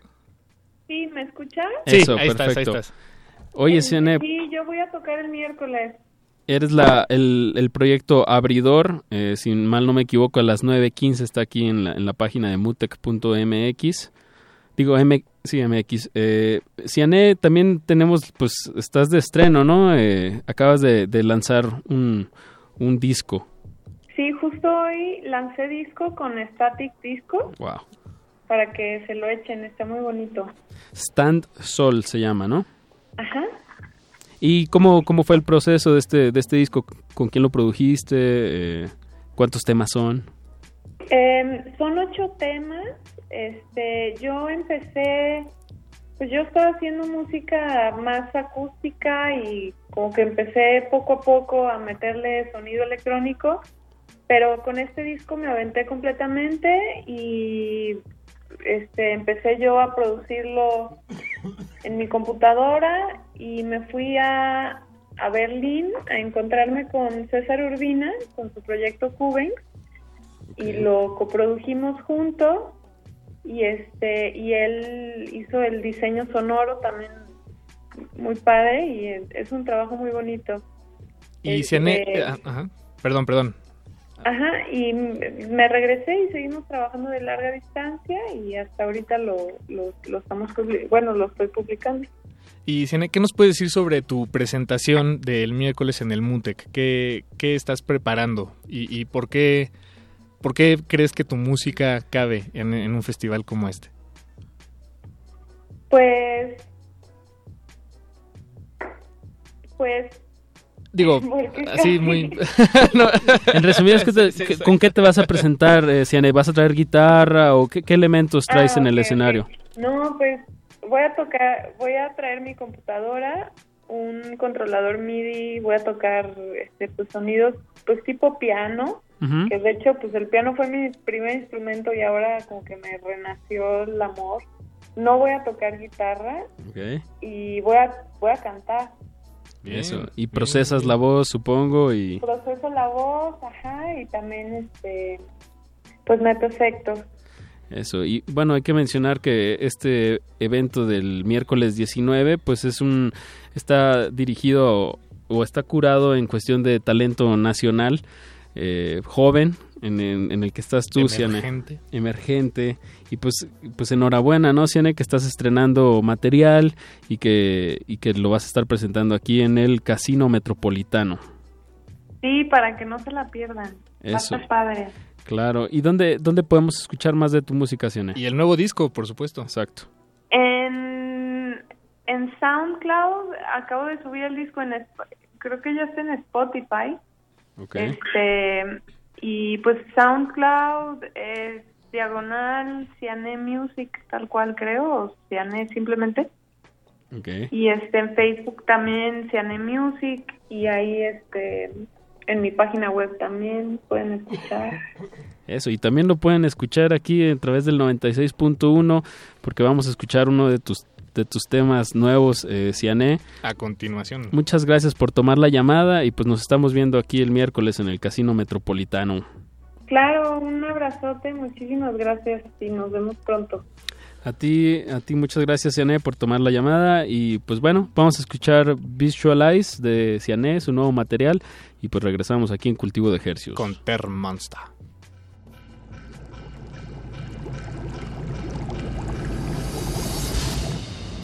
De ejercios.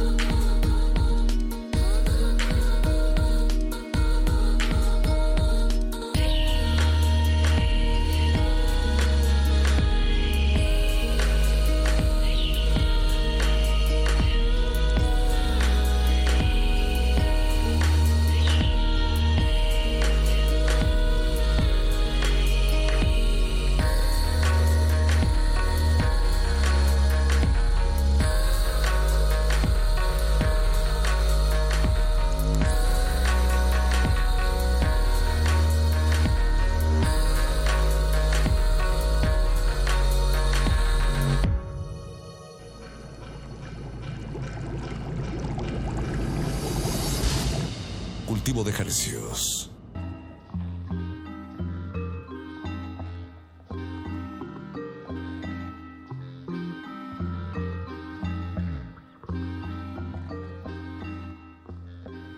Acaban de escuchar Visualize de Ciané, esta joven, este joven talento tapatío que se va a estar presentando este miércoles 19 en el evento Play 1 del MUTEC. Eh, pues no se lo pierdan en el Casino Metropolitano. Y en realidad no, no se pierdan en la medida en la que les sea posible ninguno de los eventos de esta edición del MUTEC, la décimo tercera edición, que, que, trae muy buen talento nacional e internacional como suele hacerlo este, este festival que nos gusta mucho a nosotros aquí Pues en. Resistencia Modulada. Chequen todo lo que tienen que ofrecer en mutec.mx.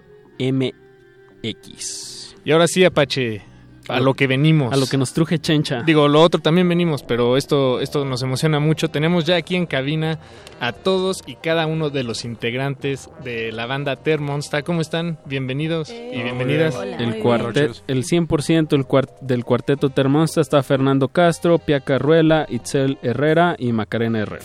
Guerrero. Guerrero. Casi. Casi, Apache. Es que ya ni le entiendo mi propia letra. Bueno, se parecen. ya les iba a preguntar si eran primas o Hermanas. Hermanas. ¿Son hermanas? No. Ah, ok, no, no, no me confundan, perdón. Herrera, Guerrero. Exacto.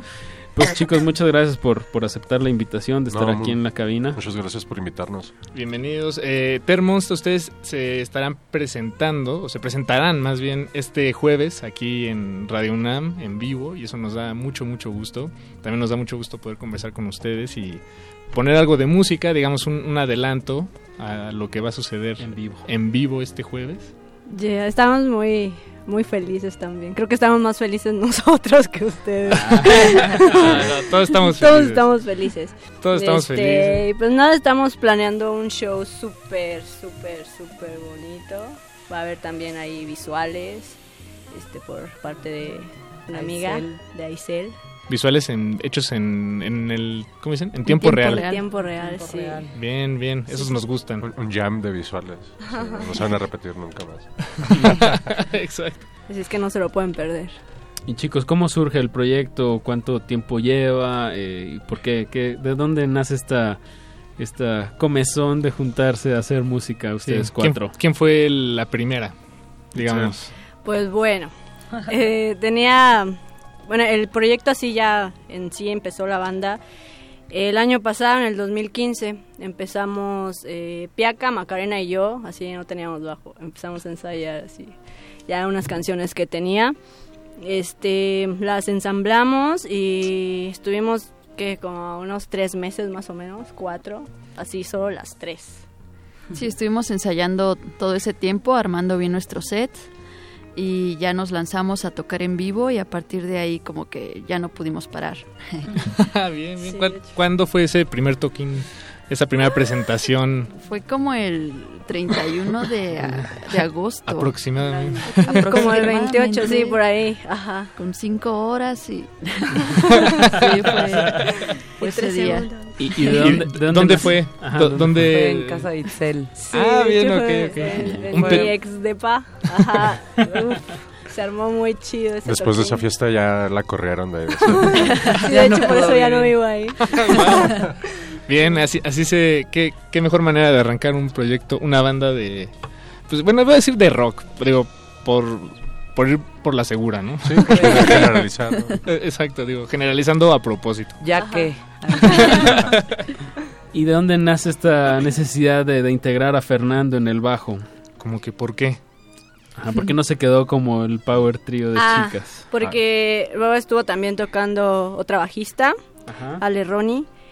Eh, después, eh, que en febrero más o menos, se integró Fernando. Y de hecho, a partir de ahí, como que empezamos a componer ya como banda, así, todos. ¿Cómo como banda? Ah, Todos, o sea, ah, Pues cuando estaba Ale, eran unas composiciones que Itzel ya tenía. Metimos arreglos y modificamos también un poco las, las estructuras. Eh, entonces cuando eh, sale Ale, entra Fer y a partir de ahí empezamos con nuevas rolas. pero ya como composiciones de, De, de los cuatro. ¿no? Ya cada quien poniendo como su, Ya más su oscuro, parte, ¿eh? ¿no? Así. Sí, sí se sienten las grabaciones, ¿no? Hay muchos como, digámosle, valles musicales que se prestan para que cada quien vaya como llenando. Jugando. Jugando, exacto. Exacto, exacto. Y ahora ju- juegan, me imagino, eh, con en plena libertad creativa cada uno de, de ustedes, cada una de ustedes, pero me imagino que hay un hay un límite, ¿no? Digamos, o, más bien un lenguaje que ustedes mismos se han fijado. Sí, ¿Estoy en lo correcto? Yo, ¿Sí yo lo creo que así? yo creo que este, por ejemplo, como hemos estado componiendo últimamente es que ya teníamos eh, Itzel ya tenía como un concepto de, de la banda y como y como un marco yo creo que estético, ¿no? Sonoro de cómo quería que se escuchara y, cada uno de nosotros este dentro de esa idea de cómo es la música y cómo son este, pues yo creo que como el carácter, ¿no? de la banda. eh, ya cada quien vamos incorporando, ¿no? Un poco de nosotros.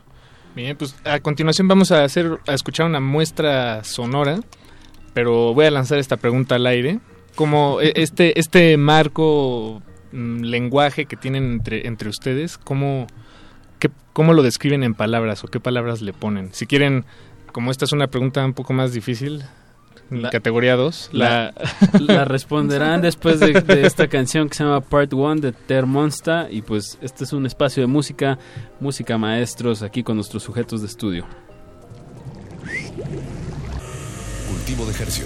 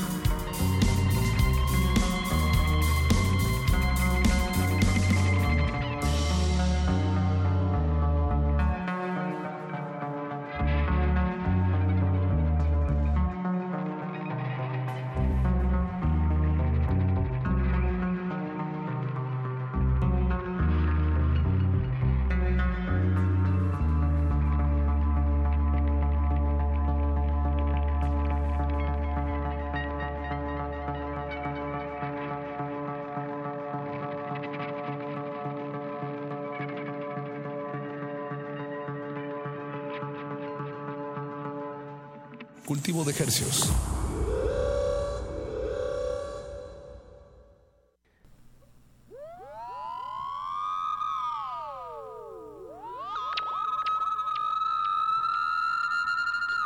Termonsta es como recorrer una cueva llena de rubíes gigantes a través de sonoridades de extraña sensualidad. Esa es la respuesta a la pregunta que hice Apache hace unos momentos. Puede ser. Ah, ok, bueno, entonces ya no- le ahorraste a nuestros invitados de esta noche eh, un momento. Un momento incómodo. Un momento No, bueno, No, es- antes no, yo de... creo, este que, Sí. perdón. No, no, adelante, Fernando. Que, por ejemplo, la banda se caracteriza como por un sonido este de down tempo, ¿no? Así, muy calmado, eh, oscuro, ¿no? Oscurón, este... Pues yo, yo diría que hasta un poco así como medio sensualón, ¿no? Así, tranqui. Bien, un poco como la taquicardia que tengo ahorita por tomar tanto mate. Sí, más o Una taquicardia sensual. Una taquicardia sensual y, y low tempo. Ajá. de caverna. Y eh, este sonido para ustedes, de, ¿de dónde viene? Digo, me imagino que les gusta, es un sonido con el que están cómodos, cómodas, y tal vez les gusta escucharlo en otras partes. Eh, digo, es- es- si yo fuera un Pues detective, esa sería una, una hipótesis que me haría. Tratando de Sí. encontrar el origen de su sonido. Pues más bien creo que es como eh, ahí se unió la, la como todo lo que nos gusta a, a los cuatro, o sea, no sé, por ejemplo, escuchamos mucho trip hop, mm, eh, música experimental, eh, Doom. Doom, noise, y ya ahí fue como tomando forma. Bien. Sí, Además, como Piak- sin tratar de caer, ¿no? Como en un género en particular. ¿no? Ujú. Además, Piaca es toda una experta de, de- del ruidero. Una experimental. Una experimentada experimental. Ya, ya ha estado en la, en la sala Julián Carrillo aquí con nosotros con el proyecto Así Dandali. Y pues sí, exacto. Ahí está los poperos del noise. Sí, lo más sensual del noise. Bien. Noche sensual este octubre 17 aquí con, con Ter Monster en la cabina. Yeah. Y chicos, pues ¿qué, qué más nos pueden antojar del show del jueves? Digo, hay que, hay que anunciarlo bien, hay, hay que decir que, que este jueves 20 eh, a las 9 de la noche, Termonsta Ishtarka. E Ishtarka. E Ishtarka. Perdón, Apache, es una manía que yo tengo de... No, muy bien, muy bien, hay que, hay que corregir todos esos, esos detallitos. ¿Qué, qué nos van a estar presentando? ¿Material nuevo? ¿Material que ya tienen grabado? Pues sí, hay un par de rolas que son nuevas. Eh, bueno, más bien no están grabadas. Porque ya, ya las hemos tocado en las, últim- en las últimas presentaciones. Eh, va a ser entrada libre Para todas las todas las edades. edades, muy importante. Su mamá, su abuelita, a todos los pueden traer. Chamacos. Que se pongan ahí a loquear. Los perros no, las mascotas no, lo lamentamos. Por esta vez. El perro muchacho no va a poder entrar. es nuestro locutor de cabecera. Sí, pues también traemos visuales para acompañar todo este viaje sonoro. Y pues ojalá puedan venir. O sea, sí va a ser. Es una sala muy bonita, Exacto. un lugar muy accesible. Entonces, Adolfo Prieto 133, a dos cuadras del Metrobús Amores en la colonia del Valle. Se Y- va a estar transmitiendo pa- para las personas que no puedan venir, este que sintonicen el 96.1. Punto uno. Estas mismas frecuencias por donde nos están escuchando o si es por internet también y también con la ventaja del, del live stream de Facebook Resistencia Modulada también ahí, ahí lo van a poder ver y escuchar si no se pueden dar la vuelta o si no están aquí en la Ciudad de México. Chicos, pues ahorita vamos a escuchar otra canción que se llama Insane. Eh, ¿Qué nos pueden decir de este tema? Este tema está igual de taquicardia y de masoquista. Habla, ¿Masoquista? habla como de la onda Qué masoquista, sí.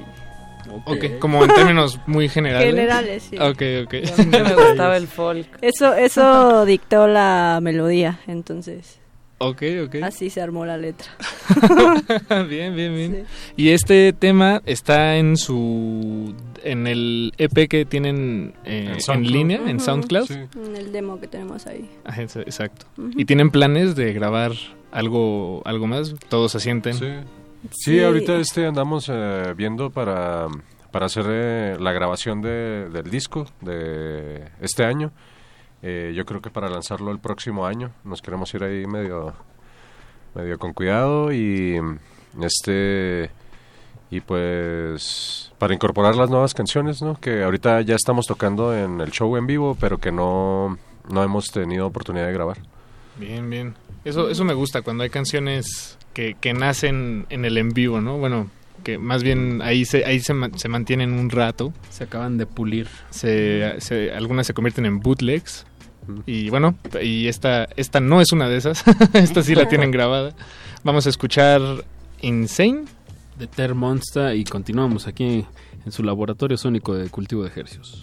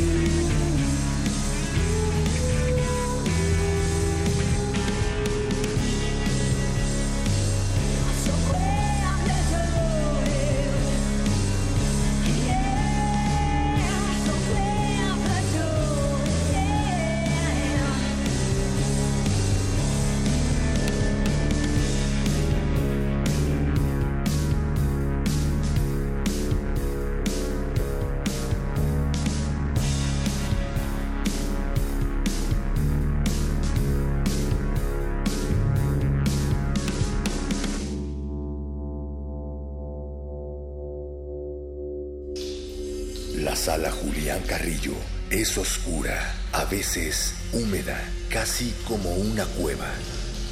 Es el lugar perfecto para realizar un viaje radiofónico musical, pausado y espacial.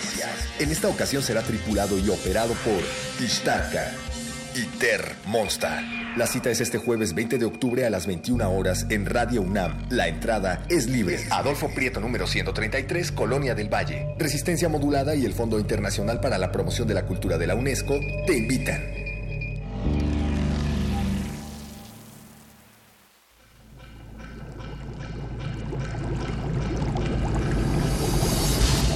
Cultivo de ejercicios.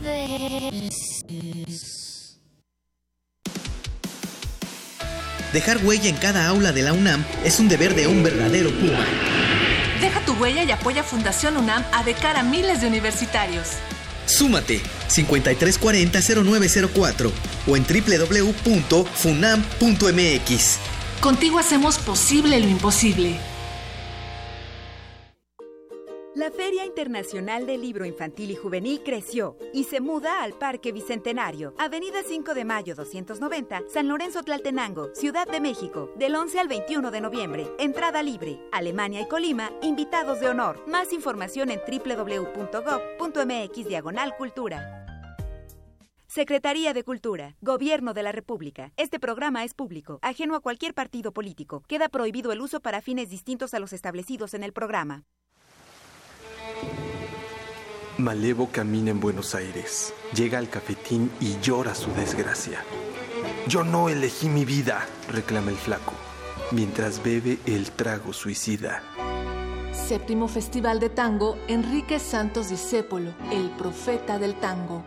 Conciertos, baile, talleres, conferencias, cine y gastronomía te esperan del 21 al 23 de octubre en la Casa del Lago Juan José Arreola.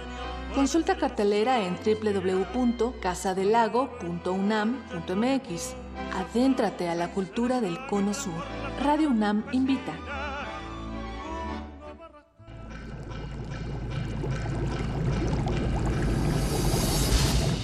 Cultivo de ejercicios.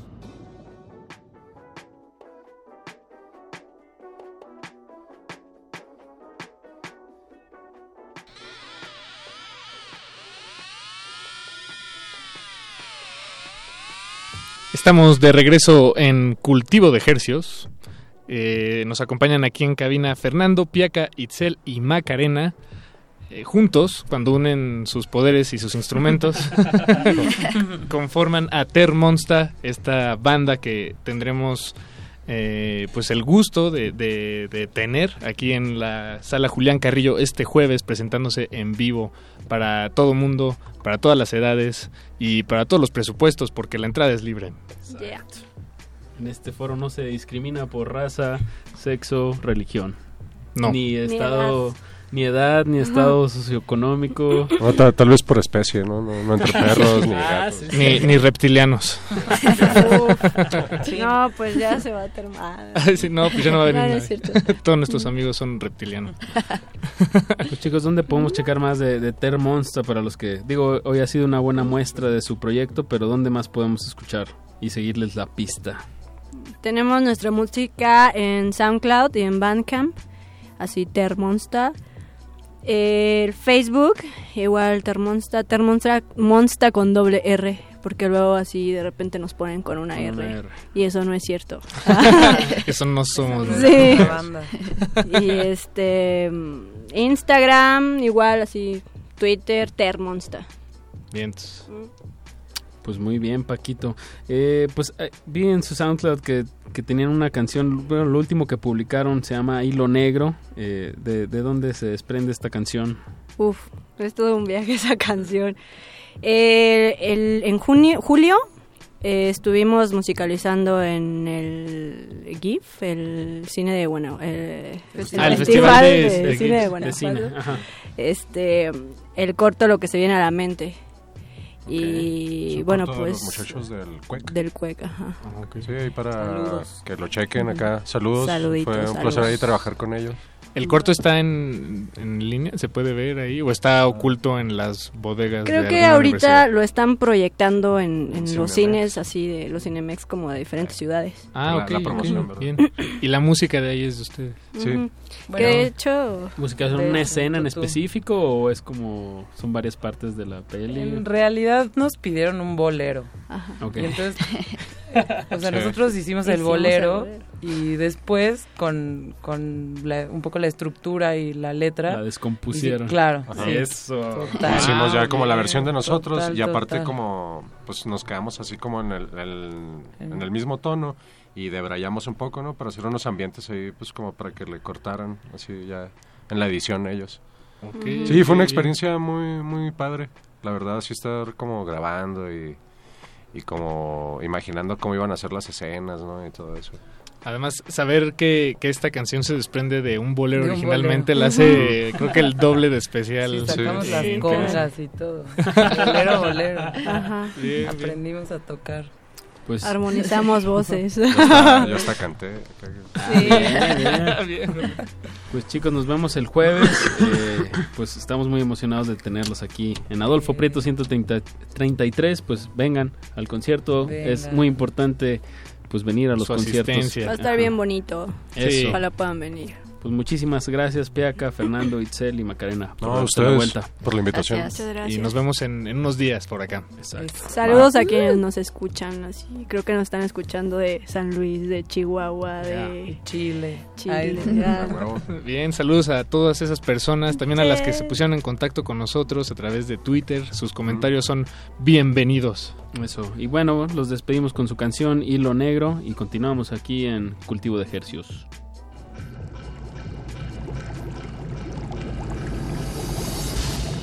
Cultivo de ejercicios.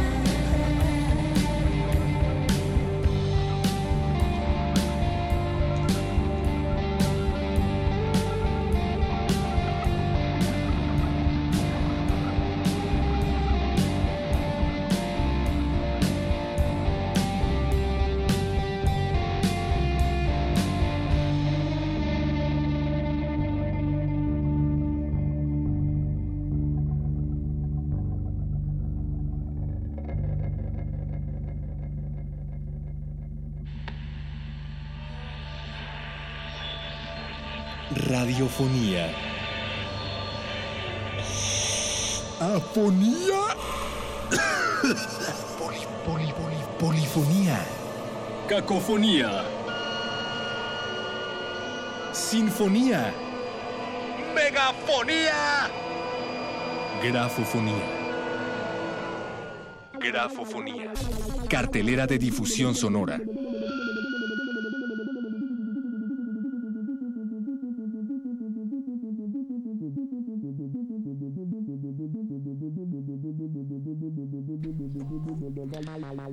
Bienvenidos a Grafofonía, el espacio de cultivo de ejercicios donde con el apoyo de este gran proyecto Grafofonía les compartimos la cartelera semanal de todo lo que acontecerá o por lo menos lo que parece nos parece más relevante de lo que va a acontecer en esta ciudad de México en cuanto a música experimental y arte sonoro. Y bueno, mañana martes 18 se llevará a cabo el evento Articulaciones del Silencio. Esto es un showcase de Sofa, que es una, eh, una un sello de, música creativa, digámoslo, bastante prominente. Y en eh, mañana, martes 18 de octubre, a las 7 de la noche, en el Centro Cultural España, se estarán presentando los músicos eh, Kim Mir, que es un guitarrista de Oslo, un guitarrista muy muy interesante, eh, eh, pues versado en, en los lenguajes más experimentales de crear ambientes y buscar texturas. Estará presentándose él junto con Jim Denley, el es un saxofonista de Sydney, de Australia, también versado en la música experimental, un hombre que ve al instrumento del saxofón no necesariamente como un instrumento melódico, sino como un recurso de texturas eh, ricas y, sabrosas. Y finalmente se estarán presentando ellos dos junto con Ignar Sack. Él es un percusionista de, España, también versado en la música experimental, en encontrar texturas a través de los instrumentos, de usarlos de maneras distintas. Entonces, Oslo, Sydney y, Y y España, España, sí. mañana en el Centro Cultural España. Mañana en el Centro Cultural España, así es, Articulaciones del Silencio. A las 7 de la noche. A las 7 de la noche. Y me parece que esto es un, un evento que también trae, eh, que, que involucra a El Nicho. El Nicho, este festival de, de músicas nuevas y experimentales. eh, que, que se lleva a cabo cada, cada año, también muy recomendable. Bueno, esto es mañana, martes 18, 7 de la noche. Y el jueves 20 se llevará a cabo el evento Mural. Este evento contará con la presencia de, a ver si lo puedo pronunciar bien, Gjell Bjorn- Bjørgingen. Gjell Bjørgingen. Él es músico noruego y por cierto se estará presentando él junto con los otros tres músicos que ya mencioné antes, junto con Kim Mir, Ignar Sack y Jim Denley. Eh, ellos cuatro estarán presentándose este jueves eh, 20 de octubre entre cin- de las 5 de la tarde a las 8 de la noche ahí en el Faro Aragón, avenida 517, número 150 y en la primera sección de San Juan de Aragón. Y este evento también eh, consistirá en pues básicamente tres horas de música experimental, exploración sonora y bueno, la, eh, los invitamos a, a- a que se sumen a este evento. Y bueno, el sábado 22 eh, a mediodía, en, en el marco de, de ciclo de música contemporánea, contemporánea organizado por, por Música UNAM, eh, se va a estar presentando el ensamble Liminar. Como bien Gran di- ensamble. Sí, exacto. De- también de los que se atreven, de los que versan por los terrenos de la música nueva y atrevida. Exactamente, y van a estar eh, interpretando temas de Yanis Xenakis, eh, James Taney y Horatio eh, Brook, no, Radulescu. Radulescu. Exacto, y bueno, el ensamble Liminar, eh, pues son bastantes elementos, por mencionar algunos, flautas, clarinetes, saxofón, piano, violín, viola, cello, contrabajo. eh, bueno, va a ser algo muy, muy completo lo que se va a estar dando aquí en el, en el MUAC. No, por favor, asistan. Y- Música contemporánea. Así es. Sábado. Esto es el sábado. A El las- sábado. al mediodía. A mediodía. Y entonces esta fue la cartelera semanal de grafofonía. Los invitamos a que lo sigan en redes sociales eh, para estar enterados sobre estos eventos y por supuesto mucho más. Y claro, gracias a Mirna Castro por eh, ayudarnos, apoyarnos y sostener esta sección dentro de Cultivo de Ejercios. Y bueno, vamos a despedir esta sección con la recomendación de, de Tacón de Oro, que en esta ocasión pues no pudimos hacer contacto con Joan Escutia, pero Espero bueno, que estés bien, Joan.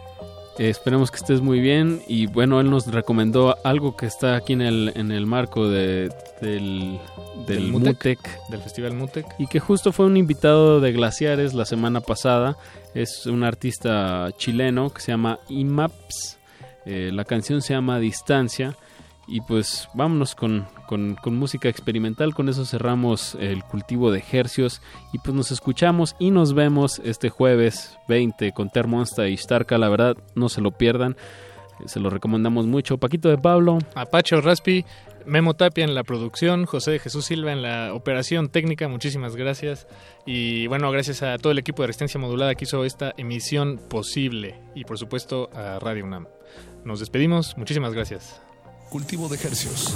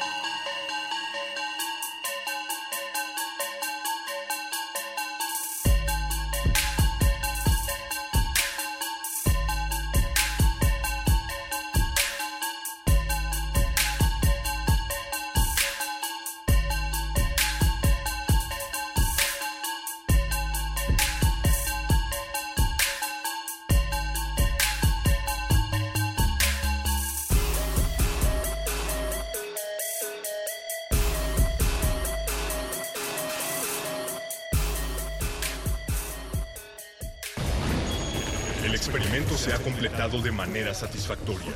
El cultivo está hecho. De ti depende que germine en tus oídos. Buen trabajo, Resistencia.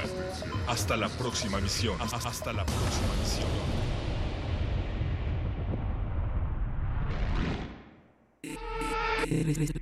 Resistencia modulada.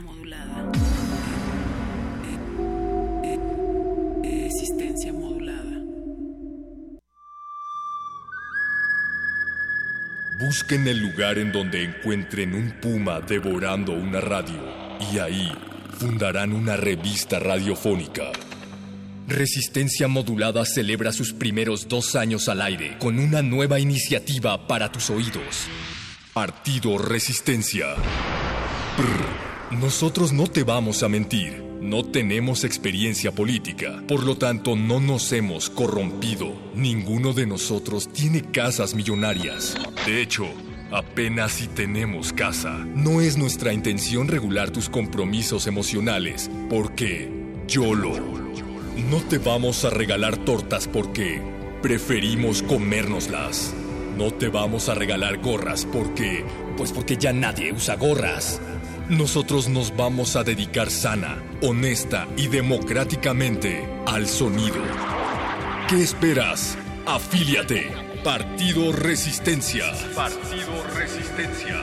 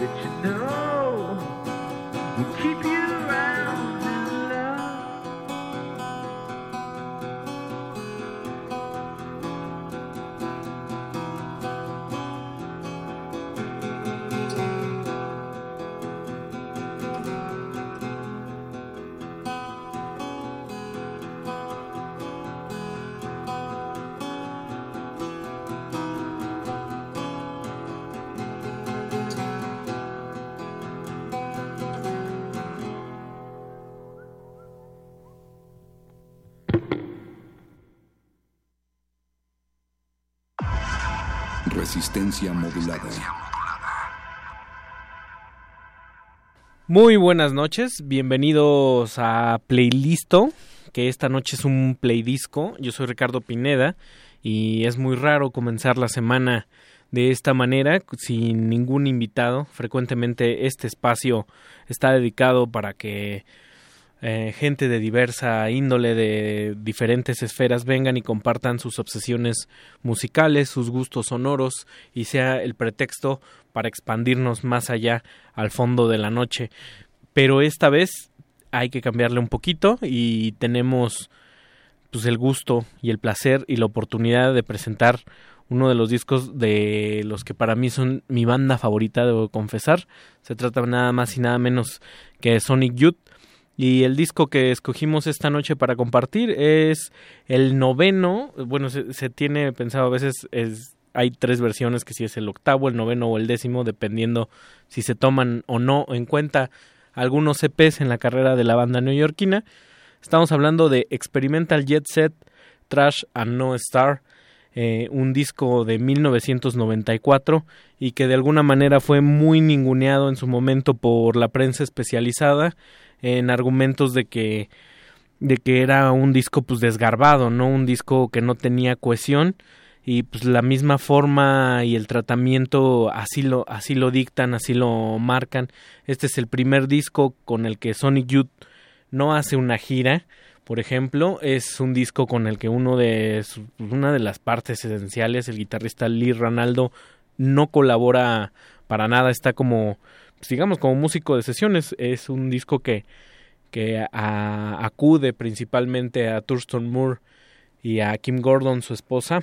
Y la razón por la que este disco se da de esta manera no es otra más que el embarazo de, de Kim Gordon. Sin embargo, por ahí, entre todas sus, sus concesiones que hay hacia el pop rock, este título rimbombante y pues estas disonancias o, cuestiones desgarbados, eh, digamos, no, no vendió ni siquiera 250 mil copias, o sea, no, no vendió ni la mitad de lo que vendió sus discos pasados, Sonic Youth, sobre todo que venían de una racha pues muy buena en bajo el sello David Geffen Records.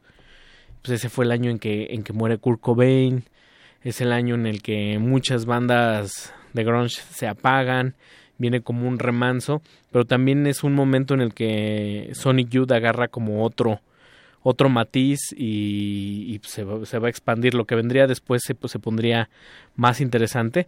Pero abrimos con Winners Blues, el que quizás sea eh, la canción con la que Thurston Moore empieza esta etapa de, de, canciones, digamos, más acústicas, más, más tiradas hacia el folk de, Estados Unidos, algo que no había hecho de forma tan abierta en sus discos pasados. Estamos hablando de una banda que tenía ya pues 11 años de, carrera, que se dicen fácil, que venían de colaborar con Nirvana, con giras eh, con bandas que tocaban más poderosos que, que ellos.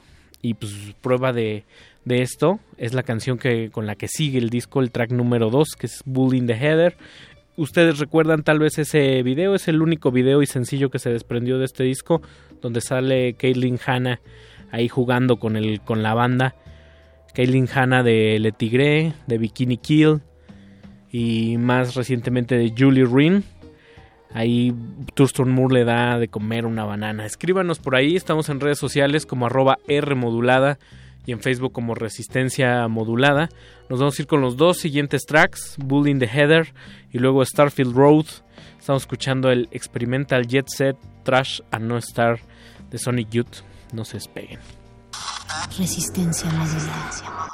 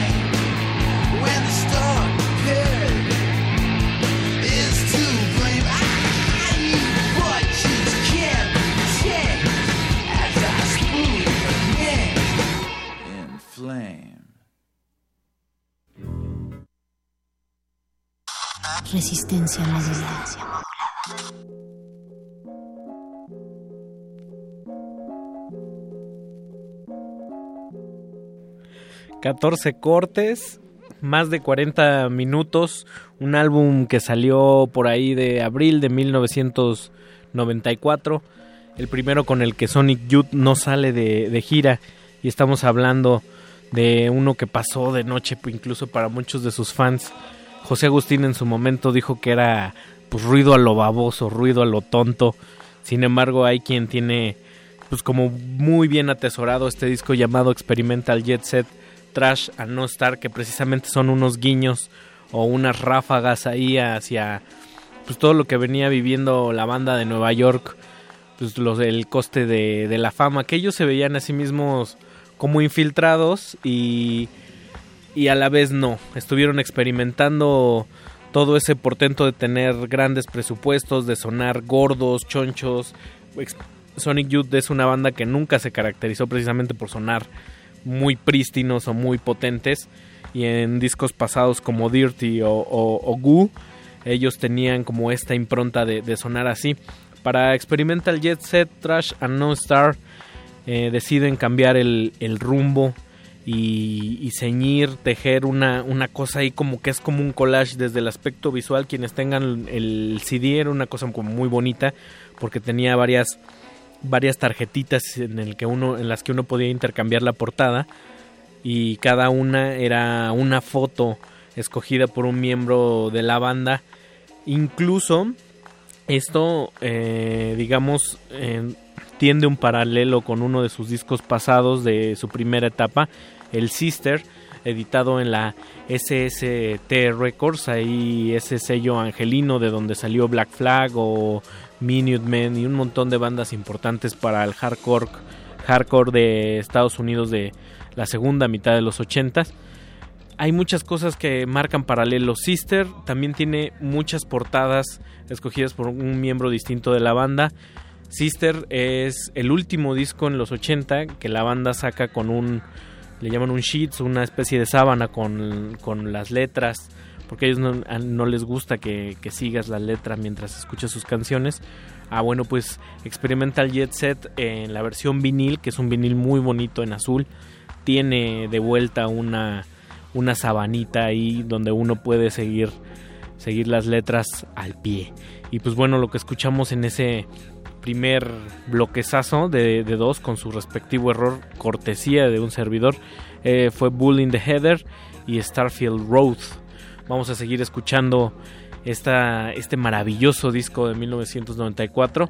El reto es saber si lo escuchamos todo de un, tirón con sus respectivos bloques.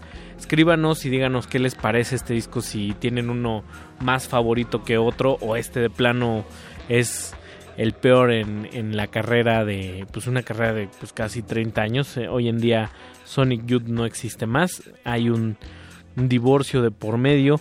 Hacia atrás estaba Dirty y Goo como grandes portentos, pero hacia adelante vendrían Wash Machine y también esa cosa maravillosa que se llama A Thousand Lips, que es para mí quizás el más importante en, en la carrera.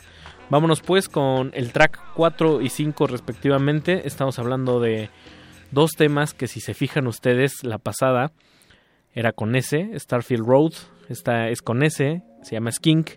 La que sigue es Screaming School, también es con S. ¿Casualidad? Sonic, ¿quién Resistencia modulada.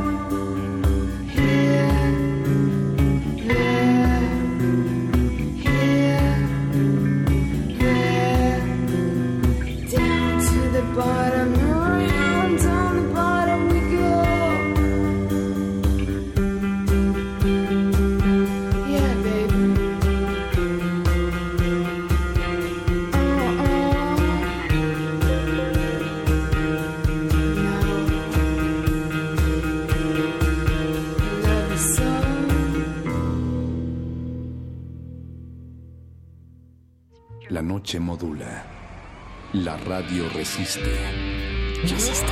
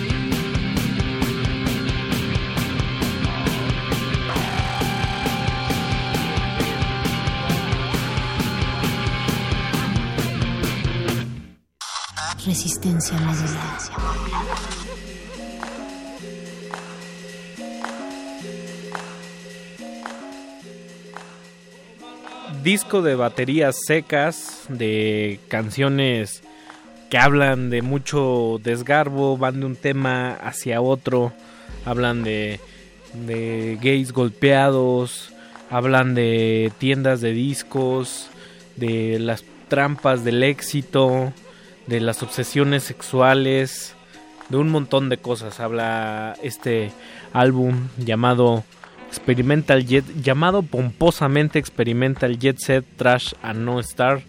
Eh, un disco que para algunos es el, el más gris, por aquí me comentaban, el más gris de, de Sonic Youth, editado ba- bajo el sello David Heffen Records, que sería su casa hasta 2004, que sacaron el Sonic Nurse, el que para muchos es el último disco bueno antes de la disolución. Y una cosa muy chistosa es que a partir de aquí vendrían los problemas dentro de la disquera.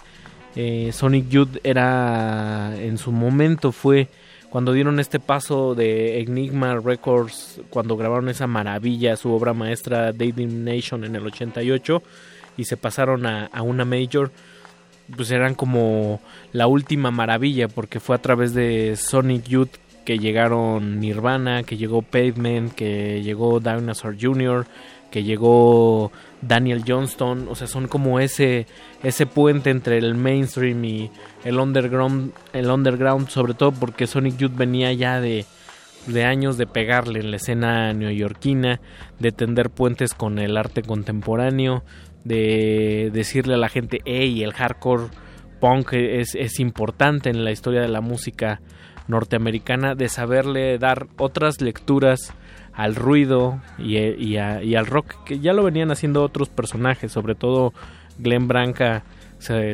reconoce de, en ambas vías como, como el padrino de, del sonido de, de Sonic Youth, de estas guitarras disonantes que perderían, por cierto, su brillo por ahí de 1999 o el 2000, que fue que les robaron una van completa con todas las guitarras a, la banda y, y pues con ellas se fueron, se fue un poco parte de su historia y de su sonido, porque estaban tuneadas especialmente para, para sonar como ellos sonaban, ¿no?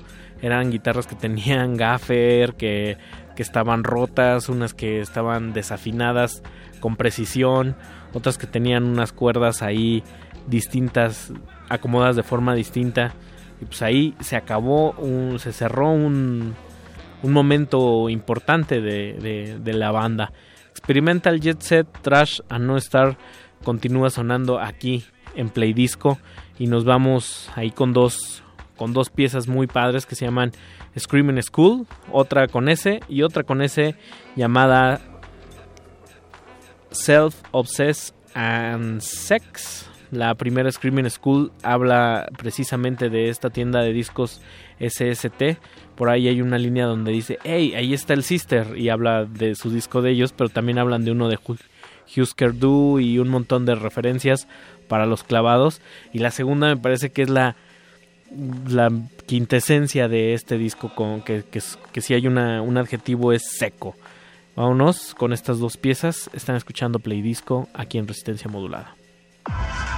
Resistencia modulada.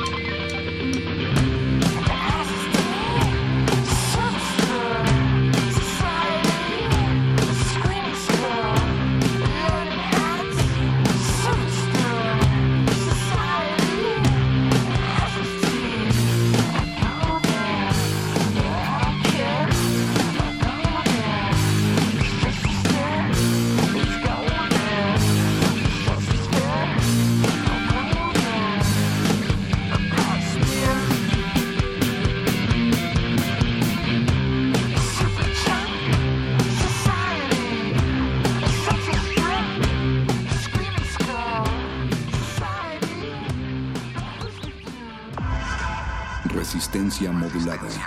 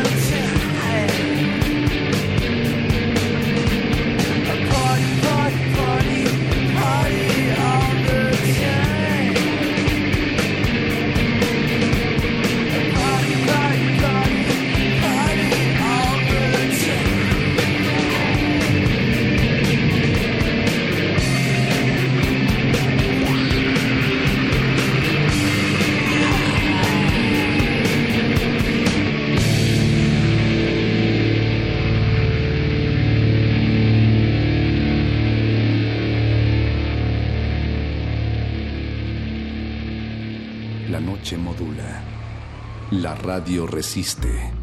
Resistencia modulada.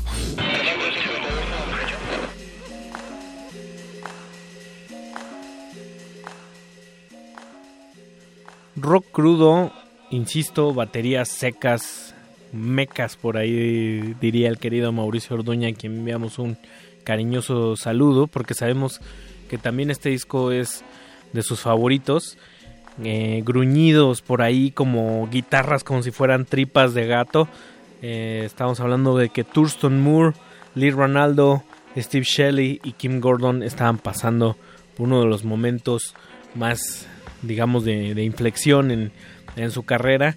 Y si bien experimenta el Jet Set Trash and No Star es un disco de sí de transición, es una transición que hay que escuchar con detenimiento, con mucho acuño y, saber sacarle sus perlas. Para quien se dedica al coleccionismo de viniles, sabe que este disco en particular es, es una joya.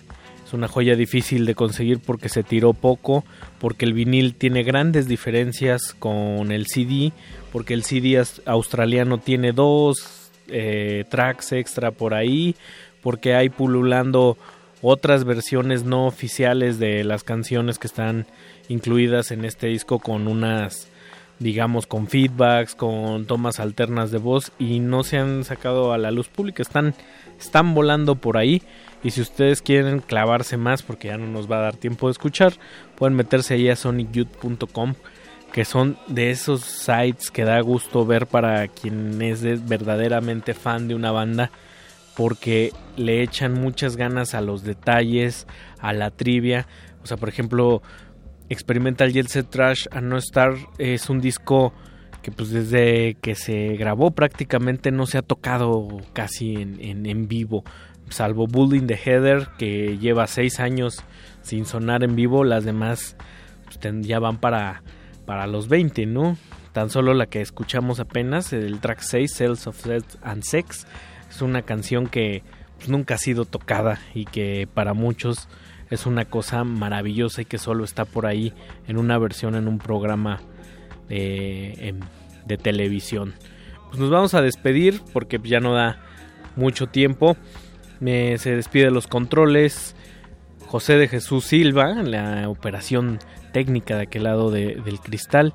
Memo Tapia poniéndole siempre la, precisión a la producción. Por ahí nuestro querido Apache que se quedó ahí como apoyo moral también. Y a toda la resistencia que es un gran equipo que hacemos todas las noches. Nuestro mejor esfuerzo para llevar hasta ustedes un poco de disonancias distintas. Nos vamos a despedir con otro portento de canción que se llama Androgynous Mind. eh, digamos la rola más explícita y más más in your face que tiene este disco. Y después vamos a amarrar con Quest for the Cup. Dos tracks breves. Nos despedimos. Nos escucharon playlist. Nos escuchamos mañana a partir de las 21 horas. Buenas noches. Resistencia modulada.